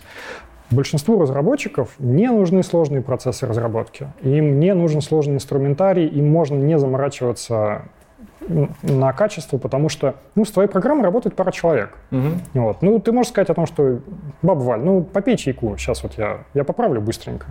Вот. А много людей, а, причем неважно, в крупных э, компаниях франчайзи или это фрилансеры, работают на абонентском обслуживании, когда у тебя там есть 10 клиентов, которым нужно по 10-15 часов работы в месяц, кому-то что-то обновить, кому-то сделать печатную форму. То есть э, если говорим про Java, да, крудошлепы. Есть такой, может да. быть, немножечко обидный термин о том, что, ну, что такое Java backend? У тебя есть сущность, есть крут методы к ней. Вот как бы вся Java разработка. Вот очень много в 1С мире это разработка печатных форм, разработка каких-то простеньких отчетиков и вот маленькая-маленькая автоматизация. Но есть и крупные проекты. Вот. И там часто более высокий уровень требований к разработчикам. Там, в принципе, появляется понятие нагрузки на СУБД. Тебе нужно понимать о том, а, какие запросы ты пишешь, потому что есть разница, у тебя база занимает полтора гигабайта или полтерабайта. Один и тот же запрос на таких объемах может вести себя очень по-разному. Вот. А у тебя увеличивается стоимость простоя. Если мы говорим про завод, если у тебя становится производство, это вполне реальные деньги, которые может потерять э, бизнес. Ну, какой процент таких проектов среди всех? Я не знаю э, статистики какой-то вот по по процентам. И вопрос еще, как считать. Если говорить про количество людских ресурсов, то ну, пальцем в небо 90-95% 1 занимаются печатными формами и обновлениями типовых конфигураций mm-hmm. с простенькими наработками. Вот. Это, это реальность наша. Ну и, это... соответственно, вопрос, нормальность, это 95% или те 5%, которые пытаются делать серьезные вещи и делают их. Нормальность, что из этого нормально? Как баланс, баланс цена-качество. Я люблю качественный код. Я люблю, чтобы код был красивый. Я люблю, okay. чтобы он не падал, чтобы не ловился регресс. Вот. Я занимаюсь инструментом стат-анализа для того, чтобы код был красивый и не падал, чтобы разработчик это видел раньше. А, но Проекты крупные есть, десятки миллионов, сотни миллионов проекты, которые занимаются исключительно 1С автоматизацией и, может быть, интеграцией с какими-то внешними системами, это реальность. Вот я работаю на таких проектах, вот, и а, команды разработки могут быть а, крупными, могут быть отдельные выделенные службы технической поддержки, работающие посменно 24 на 7 в течение года. Вот отдельные команды аналитиков, которые собирают данные с, от, от бизнес-заказчика, да, как-то их Я валидируют понял. и сбрасывают. Хорошо. Э, по поводу уязвимости хотел спросить. Да. Хакают ли 1С вообще? Да, постоянно. Предпринимаете, предпринимаете ли вы что-нибудь по этому поводу? Не компания 1С, а вы как разработчики. Есть ли у вас какие-то подходы по э, секьюрному программированию, какие-то узкие места, про которые все знают, стат-анализ, который выявляет эти узкие места сразу же? Есть, опять-таки, стандарты разработки, которые завязаны вот именно по, э, по уязвимостям, по там, непредотвращению передачи, не знаю, секретных ключей с клиента на сервер, например, mm-hmm. да, то есть по, по сути, даже если в шифрованном соединении между клиентом и сервером, это все равно компрометация ключа, который сейчас торчит в виде USB токена у пользователя, и непонятно, кому кто там на сервере все это дело будет обрабатывать. Но какой-то, наверное, целенаправленной работы по работе с уязвимостями с точки зрения э, программистов 1С нет. Но это странно же. Есть стат-анализ, который может показывать тебе непонятные вещи. Вот, и о том, что вот у вас здесь пароль захардкоженный, у вас здесь IP-шник захардкоженный. Да, но их не очень много. Вот. Тут, понимаешь, еще работает такая общая раздолбайность. часто сервер 1С предприятия работает под э, пользователем локальной системы. Угу. Вот. И ты, в принципе, код, который ты выполняешь на сервере, получается, может сделать абсолютно все, что угодно. Угу. Вот. Но я немного утрирую. На самом деле в платформе есть механизмы по э, защите от какого-то вредоносного кода. А, на сервере ты можешь настроить специальные политики, которые запретят а, работать с файловой системой, получать доступ в интернет изнутри кода, а, там увеличивать режим доступа к данным. Ты это все можешь ограничить, и код даже, который случайно прошел там ревью, например, и улетел, или там какой-то внешний, который пользователь пытался подгрузить, действительно ничего не сможет сделать на сервере. У пользователей по умолчанию нет возможности запуска вообще какого-либо внешнего кода. То есть я вот говорил про внешние обработки, да, файлики, которые можно просто в пользовательском режиме запустить. А обычно а, несмотря на то, что этих обработок очень много, и они постоянно используются, все-таки из коробки, если по-нормальному настраивать права пользователя, то он не сможет это сделать. Вот. А, недавно, ну как недавно, уже, наверное, пару лет прошло, кто-то написал вирус на 1С в виде как раз-таки внешней обработки, которая прикидывалась насколько я помню, обновлялкой данных о банковских реквизитах, угу. вот там БИК, все вот эти вот ННН, КПП, оно на самом деле чуть ли там не биткоины майнило на сервере. А, и все это дело очень улетало почтой, потому что там в DNS есть тоже работа с электронной почтой, соответственно, если у тебя настроена учетная запись на сервере, сервер может взять и отправить письмо кому угодно по адресной книге, по очень большой. Вот этот вирус прям так хорошенечко разлетался по компьютерам пользователей, вот, и реально были проблемы. Вот, и 1С, именно как вендор и разработчик платформы, оно добавило дополнительную защиту, которая не просто пользователям показывала о том, что хихея, может быть, не надо открывать вот этот файлик, он, может быть, э, не, это, не валиден, а в принципе за, запрещало явно открывать какие-либо внешние mm-hmm. файлы. То есть это прям регулировалось, регулировалось на уровне настроек пользователя, который по дефолту очень okay. серьезный. Принято. Приближаясь к концу, не могу тебя не спросить про заработную плату, которую получает 1 на высоком уровне. Вилка заработной платы вот, соизмеримая с соизмеримая, в смысле специалиста, который по скиллам примерно мачится на старшего наверное, разработчика. Наверное, это очень сильно зависит от, от того, где ты работаешь. Ага. Потому что уровень зарплат в крупных компаниях и у инхаус разработчиков, 1 он отличается от уровня работы в франчайзе. А, ну, там, наверное, и класс задач разный. В франчайзе ты все-таки действительно можешь скакать между проектами и постоянно изучать что-то новое, и помимо того, что ты просто занимаешься делом, которое тебе нравится, мне, например, нравится заниматься автоматизацией, вот. А, но если уйти в какой-нибудь абстрактный «Газпром», вот, то, наверное, там можно было бы зарабатывать больше, чем зарабатывает средний одиночник да. франчайзе. А, то есть я, например, регулярно видел на HeadHunter вакансии, где ищут сеньоров, ну, таких сеньоров-наверное, тим лидов, 250-350 в Москве. Вот. Но для Москвы это, наверное, не, не, не топовые цены. Или топ, или нормальные? Ну, это вполне хорошо. Разделить на 78, да, или сколько ну, да, было? 3-4,5 тысячи долларов. Хорошо. Это хорошо. На, на мой взгляд, угу. да. А, часто у сеньоров вообще зарплатная вилка-то и не публикуется, угу. потому что, ну, это как ты себя продашь.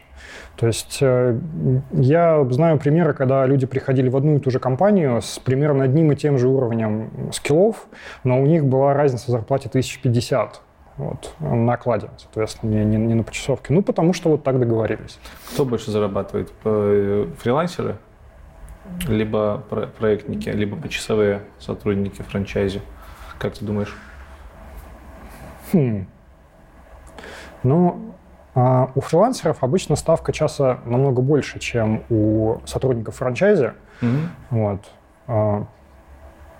Так что, если они работают то же самое количество времени, что работают э, сеньоры франчайзи, но он не получает дополнительных бонусов от управления проектами, там, от рисков, там, от работы со стажерами, например, mm-hmm. какой-нибудь, то фрилансер вполне может получать больше. Если он работает вот 160 часов в месяц Понятно. и продает себя там по 3, по 3,5 тысячи в час, вот, ну, например, если говорить про бит, то там ставка часа разработчика в Москве от 3200 до 4 с копейками. Ну, хорошо. А если взять почасового сотрудника и ставочного, кто из них будет лучше жить? А, как ты думаешь? Ну, абсолютно спокойнее будет, абсолютно точно спокойнее будет жить, кто живет понятно. на кладе. Вот, потому что почасовка такая штука. Но я регулярно заглядываю в рейтинги, которые у нас публикуются по компании, и, знаешь, там вижу людей, которые раз за прошлый месяц закрыли 730 часов. Вот, и ты такой, здорово, я тоже так хочу. Это больше часов, чем есть в месяце. Ну, это им прилетело за прошлый месяц. Возможно, что-то прилетело за Понятно. прошлый месяц, да. Возможно, где-то перепродажи разработок, которые уже были. Вот. А если говорить про франчей, про там про каких-то сеньоров, наверное, это все-таки меньше, чем, вот, чем в инхаусе. Ну, наверное, я бы сказал, что в Москве сеньор, получающий меньше 150, это ну, повод задуматься о том, что стоит поискать зарплату побольше. В вот. целом это конкурентная зарплата с другими языками программирования? Мне кажется, что, например, джаверы получают больше, угу. чем, чем 1С-ники. Но э, статистика зарплат 1С, она прям очень сильно вот, очень сильно закрыта и очень Понял. сильно размазана по стране. Okay. То есть есть такая цифра, я не помню, откуда она пришла, а, кто ее озвучивал, даже сколько лет назад, о том, что существует 300 тысяч специалистов 1С в России. Вот. Среди них есть и внедренцы, которые делают все в одном, и явно выделенные программисты, и консультанты, и тестировщики. Вот. И у них э, вот эта вот зарплатная вилка тоже может, и не, не то, что там от региона к региону, а и уровня деятельности тоже меняться. Вот. Я не знаю, там, участвуют ли в этой цифре фрилансеры, например. Поэтому ну, тяжело сравнивать. Наверное, у драйверов может быть побольше. Окей. А, чуть-чуть про то, где можно черпать информацию. По классике. Я обычно спрашиваю про книги, так что несколько книг, возможно, каких-то общеобразовательных, либо чисто про 1С, несколько источников информации актуальной, откуда можно поднимать ее, несколько групп э, с комьюнити, там, будь то Telegram, либо ВКонтакте, фиг его знает, что там есть. И конференция. Четыре составляющих. Давай. Ну, давай начнем с конца. Окей. Один на конференции на самом деле не так много. А самая крупная, если говорить про конференцию для разработчиков, проводится компания InfoStart. А, там около, наверное, двух тысяч людей каждый месяц, ну, каждый год приезжают. Несколько дней, 2-3 дня плавает расписание, несколько параллельных потоков, прям получасовые доклады нон-стопом. А, там действительно можно почерпнуть очень много интересного, и иногда я там даже выступаю. Ссылки на выступление, кстати, мы закинем тоже. Вот. А, есть еще несколько локальных конференций-метапов. Есть площадка «Желтого клуба» в Воронеже, Угу. Там периодически ребята устраивают и какие-то стримы, и обсуждения, и зовут докладчиков там из других городов. Я тоже угу. к ним приезжал. А, знаю, что раньше была отдельная конференция в Хабаровске и, по-моему, в Новосибирске. Х1С и На1С назывались. Но не знаю, как они живы ли до сих пор. Думаю, о ребятах ничего не было слышно. Вот. И есть так называемый партнерский семинар, который проводится именно компанией 1С. А, это не то чтобы для разработчиков, это скорее все-таки для фирм франчайзи, но там есть секция по платформе, например. Но туда тяжело попасть. То есть нужно работать во франче, вот, а, билеты туда платные, стоят недешево, за тебя платит работодатель, поэтому а, каждый, каждый желающий туда попасть не может, людей там тоже немного. Но, тем не менее, как источник получения Понятно. информации тоже. Если говорить про какие-то текстовые да, способы получения информации. А, есть, опять-таки, форум инфостарта. Ну, точнее, там не, то, не только форум, там полноценный информационный портал.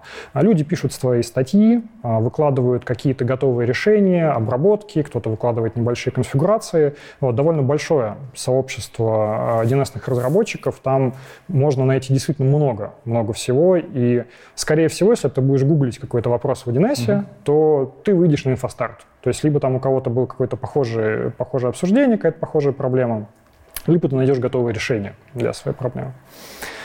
А, есть еще такой чудесный форум МИСТа, а, он старше инфостарта. Вот. Украинский, что ли? Не знаю, не знаю, откуда у него корни, а, но его, наверное, можно характеризовать так. Ты задаешь вопрос на этом форуме, а потом тебе на протяжении трех страниц рассказывают, почему тебе не надо это делать. Хорошо. Вот, то есть там, да, можно тоже подчеркнуть информацию, особенно в старых трендах, а, но сейчас угу. сообщество там очень небольшое. Два телеграм-чата. Знаешь, 1С телеграм-чатов только у меня штук 15, Поэтому наверное. два. А, а, я, наверное, порекомендую чат RU1S. Это основной чат, неофициальный чат э, 1С-ников в России. Ну, там в каждой стране тоже есть свой, но это, собственно, один из крупнейших вообще, который есть в леговском сообществе. Вот. И второй чат тоже неофициальный, э, под названием 1С BSP DevOps и архитектура. Угу. Вот, там обсуждаются обычно такие более технические вопросы. То есть, если в RU1S там много вопросов по там, конкретным конфигурациям, например, как сделать ту или иную вещь, то вот этот больше про разработку, про проектирование и так далее. Но чатов много. Есть чаты по скрипту, по всяким разным библиотекам, по разным инструментам. Есть официальные чаты. Две книги. Для 1 Для разработчика. Ну да, лучше для 1 Для разработчика у меня в каждом выпуске. Ну, вообще 1С книг много, официально издаваемых, но если человек с опытом, он либо их уже прочитал, вот, либо м- вряд ли подчеркнет что-то новое. Поэтому, наверное, 1С разработчику нужно смотреть книги из каких-то других языков. А как же твоя книга из «Серебряной пули»? Ну, он, там практически нет 1С кода, надо сказать. Она же ну, по построению. Да, да, могу порекомендовать пособие релиз-инженера 1С только. Вот. Так, а над второй книгой надо подумать. Ты художку читаешь? Да. Какую? Не, не очень много. А, сейчас читаю Сальваторе, цикл о, об этом, о Дирте Дордене, легенда о темном эльфе. А, очень люблю Дюну. Я себе я, я не читал, но купил, чтобы прочитать перед тем, как выйдет новый сериал. Причем Классика. очень люблю Дюну, то есть я прочел 8, точнее 7 книг, написанных отцом, и сколько их там было? 10-15 книг, написанных сыном. Воу, так, стоп. У меня на полке стоит одна книга, в которой типа три маленьких. А их там столько много? Ну, да. Окей, хорошо. Это, там много чего. А, люблю Стругацких, вот. Что из Стругацких? Рубрика я... «Фантастика» у нас пошла. Я очень люблю «Обитаемый остров». А, да, это, наверное, самое любимое произведение у меня. Ты его давно прочитал? Я его первый раз прочитал, наверное, в классе в, в десятом. Ты сильно офигел от того, насколько парфозный фильм вышел? Знаешь, я его даже смотреть не мог. То есть я э, запустил э, скачал, как обычно, на торрентиках. Вот, российский кинематограф смотреть в кино. А, скачал, я увидел блондина Максима, который и, по да, книге да, выглядит да. абсолютно не так. Вот этого очень странного представителя. И я понял, что там все не так. Там я... я очень сильно офигел. Книжка реально классная. А фильм прям... Я, по-моему, даже не, не досмотрел до того момента, как он на планету свалился. То есть вот еще пока он летал в космосе... А, я первые выложил... пять минут. Да, первые пять минут, и после этого я выложил. А, «Жук в муравейнике», собственно, продолжение про того же Максима. Вот. И на самом деле в этом же цикле есть еще третья книга, но я забыл, как она называется. Вот э, там вот все с тем же самым Максимом, вот его э, злоключениях, скажем так, на планете Земля, когда он вернулся. Вот. И так Стругацких я все собрание сочинений перечитывал два раза. Вот. И, наверное, если говорить про художку, про которую меня прям повлияло, это Марис Дрюон. Это цикл «Проклятые короли». Это про а, Францию XIV века. И, исторические, да? Да, это исторические mm-hmm. романы, там предпосылки к войне Алые и Белые розы. А, это настолько широко разветвленный роман с большим количеством сюжетных линий, и где там каждый брат, сват, племянник и так далее. И за этим банально тяжело уследить. И, то есть я очень сильно прокачал свой скилл в именно отслеживании всех вот этих переплетений сюжетных линий и поиска причинно-следственных связей вот именно на, на вот этом цикле. Вот я, к сожалению, его не дочитал. На пятой книге я понял о том, что мне нужно немножечко сменить контекст, и я начал читать что-то другое, а потом, когда что-то другое закончил, вернулся к Дриону, я понял, что я не понимаю, что здесь происходит, надо перечитывать с нуля, потому что все действующие лица уже немножечко подзабылись. Вот. Но это реально книжка, которая очень хорошо написано, с одной стороны, и, ну, на мой взгляд, действительно очень интересно. Этого будет достаточно для рекомендации книг. Окей.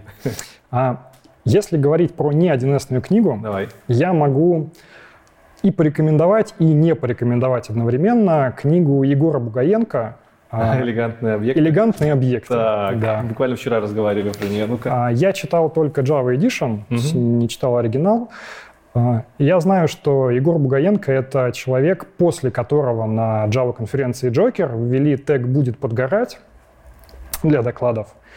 А, когда я читал «Элегантные объекты», у меня горело просто со всех сторон. Это настолько безапелляционный подход ко всему, к программированию, к тому, как надо писать код, к тому, как надо проектировать. Но, тем не менее, а, когда ты, тебя первичный запал со всех сторон спадает после прочтения там, как, какого-то очередного абзаца, ты начинаешь думать, почему он предлагает то или иное решение, и а, конкретно в моем случае это научило меня не верить однозначно каким-то догматам, и вот надо делать так. Почему? Вот, и всегда докапываться до истины, почему вы вот рекомендуете использовать этот. Это э, любой инструмент, это реакция и способ решения какой-то проблемы. Угу. Вот, э, подход к ООП, который предлагает Егор, это тоже его взгляд на решение проблемы объектно-ориентированного программирования. Да, он такой своеобразный. Да, у вас будет гореть, если вы все-таки прочитаете эту книгу. Но э, оно позволяет э, она, да, книга позволяет натолкнуть на мысли Почему? Почему это сделано так? Почему это в других языках сделано так? То есть, может быть, вы посмотрите, э, как это какие-то концепции решены в вашем языке, если вы не джавист. Mm-hmm. Ну, правда, не знаю, на каком языке была оригинальная книга. Вот. Но это стоит того, то есть стоит один раз погореть для того, чтобы, может быть, пошире взглянуть на IT, на язык, на котором вы в основном программируете. Вот я думаю, что даже если вы не джавист, не будет никаких сложностей понять, что хочет доказать Егор. Кстати, интервью с Егором на канале есть. Надо посмотреть. Оно, оно, оно тоже с хэштегом будет гореть, будет подгорать. Хорошо. Э, в самом конце образовательного блока расскажи еще про свои начинания в виде телеграм-канала и YouTube-канала, в котором, я так понимаю, ты непосредственно участие принимаешь. Да. Есть мой личный телеграм-канал, то он так и называется, Никита Грызлов, мысли, заметки, анонсы. Я сегодня тебя искал в телеге и на канал нашел. Блин, мы же про это не переписывались, что? Блин, Да, у меня есть свой канал, я туда записываю какие-то свои идеи, там очень много анонсов э, по open-source проектам, с которыми э, я работаю. А, если у меня там выходит какая-то статья на инфостарте, тоже там анонсы в канале. То есть это не то чтобы какой-то супер глубокомысленное чтиво, но иногда, на мой взгляд, там есть что почитать. Вот. Плюс это э, более-менее оперативное получение информации о моей деятельности, такого вот open source. YouTube-канал под названием «Веселый 1С». А, Причем, если вы будете пытаться искать его на Ютубе, вы, скорее всего, его не найдете, потому что вы будете писать веселый 1С с пробелом. Вот. Я когда сам, после того, как мы уже выпустили какое-то количество роликов на этом канале, пытался найти его на Ютубе и не нашел. Вот. Веселый 1С нужно писать без пробела. Ну, 1С же, все без пробелов, пишется и title case ом. А, там мы записываем с Андреем Овсянкиным ролики про 1С. Ну, ролики в основном записывает он. Я недавно к нему наконец присоединился и тоже стал... Сейчас у меня есть один видосик, и надеюсь, mm-hmm. скоро их станет два как минимум. а, про, про платформу, про EDT, про там новый язык, который, возможно, появится как основной в следующей версии платформы. Это будет не... В смысле?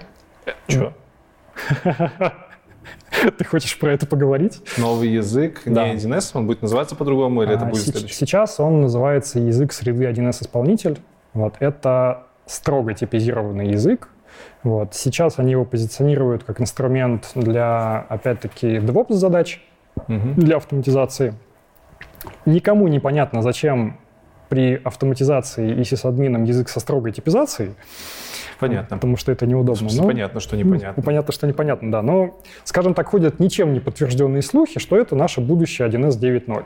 То есть просто в 1С включать типизацию. А, Там несовместимый синтаксис, там переименованы некоторые операторы, Всё, там по-другому работа с стандартной И библиотекой. вы про это на канале рассказывали уже. Да, да, у- на этот раз горело у Андрея. Хорошо. Ссылку тоже на выпуск закинем. И еще мы там периодически стримим, а, том числе всякие как раз доработки open-source решений, пишем на Java, на OScript, по-моему, есть ролик про C-Sharp, есть ролик, как написать внешний компонент на C++ для 1С. Мгм. Вот, соответственно, есть что посмотреть. Окей, подписывайтесь. Последний вопрос звучит так. Как называется галактика, которой находится звезда с именем Солнца? Млечный путь. Отлично. А, У меня такие последние вопросы всегда. Я просто задумался, я работаю в отделе «Галактика». Вот поэтому как называется «Галактика»? Как- Какая? Которая мой отдел или что? Мой отдел так и называется «Галактика». Окей. Спасибо, Никит, большое за то, что пришел, погрузил в технические аспекты 1С. Э, Было реально полезно узнать много нового. И я где-то даже на задворках головы подумал, что ради каких-то штук я, возможно, когда-то посмотрю 1С и поставлю себе и поюзаю ее. Это прикольный эффект. Отлично. Я знаю, что ты пришел не с пустыми руками. У нас конкурс. Показывай. Сегодняшним нашим подарком за правильный ответ, куда показать, за правильный ответ будет совершенный код Стива МакКоннелла. Это книга, которую, на мой взгляд, должен прочесть каждый программист, независимо от э, языка. А, Да, она, может быть, будет не так полезна 1С, как Java, потому что многие концепции здесь все-таки лежат э, в плоскости ООП, да, и Мгм. явно завязаны на наследование, на нормальный полимор- полиморфизм, например. Но, тем не менее, здесь очень много вещей, которые полезны любому разрабу на любом фреймворке. А, Я понял о том, что это очень серьезная капитальная книга тогда, когда а, в начале главы про проектирование прочел следующую фразу. О том, что проектирование программного обеспечения — это, ну, отдельная сложная тема, и она как бы не является главной для нашей книги. Поэтому мы разберем ее кратко. И дальше на 70 страниц МакКоннелл кратко начинает рассказывать про проектирование. Поэтому рекомендую всем. За что мы подарим эту библию разработчиков?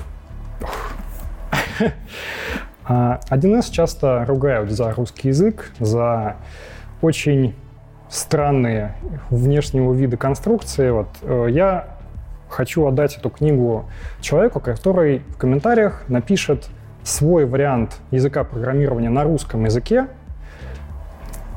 самым таким интересным образом. Потому что задача перевода кода на русский, она только на Даже каком-то первом уровне простая. так написать в комментариях свой новый язык программирования. Пример. Пример кода на вот изобретенном языке А, программирования. все, понятно. Но главное, чтобы он был на русском языке. Мгм. А, я, конечно, могу заморочиться с тем о том, что там не должно быть знаков больше или меньше, потому что знаки больше и меньше отсутствуют на русской клавиатуре. Как же переключать язык? Вот. А, какие-то базовые операторы, может быть, какие-то базовые объекты. Этот Например- код должен быть рабочим. Нет, не обязательно. Типа нужно писать, что он делает. Ну, я думаю, там будет понятно, это же русский язык. Согласен. Вот. А, есть такой классический объект в 1С языке, его очень любят 1Сники рассказывать. А, это объект, у которого полное имя звучит так. Процессор вывода результата компоновки данных в табличный документ. Title case ом. Вот. Давайте вот такого же хардкора. Хорошо, ребята. э, Как обычно, в комментарии, закрепленном с хэштегом конкурс, оставляйте свои конкурсные комментарии, э, примеры русскоязычного кода, который может даже что-то делать, а может просто синтаксис, что-нибудь интересное, прикольное, классное, лучший комментарий поможешь выбрать? Конечно. Ну все, Никит получится, поможет нам выбрать лучший комментарий, и победителю уйдет замечательная книжка «Совершенный код» МакКоннелл. Вот, как-то так. Никит, еще раз спасибо, что пришел. Вам спасибо, спасибо что посмотрели этот выпуск. Спасибо, что позвал. Не мог не позвать, на самом деле. На самом деле не мог. То есть э, оказалось, что мир 1С настолько более широк, чем э, я думал, что он действительно достоин двух выпусков. Вы обязательно почерпываете информацию полезную, я уверен, что сегодня она к вам прискакала прям. И обязательно подписывайтесь на канал, если этого еще не сделали. В ссылках будут контакты Никиты тоже обязательно смотрите, что это за контакт. Если у вас остаются вопросы, то не, за... не стесняйтесь их задавать. На этом все. Всем спасибо. Пока. thank you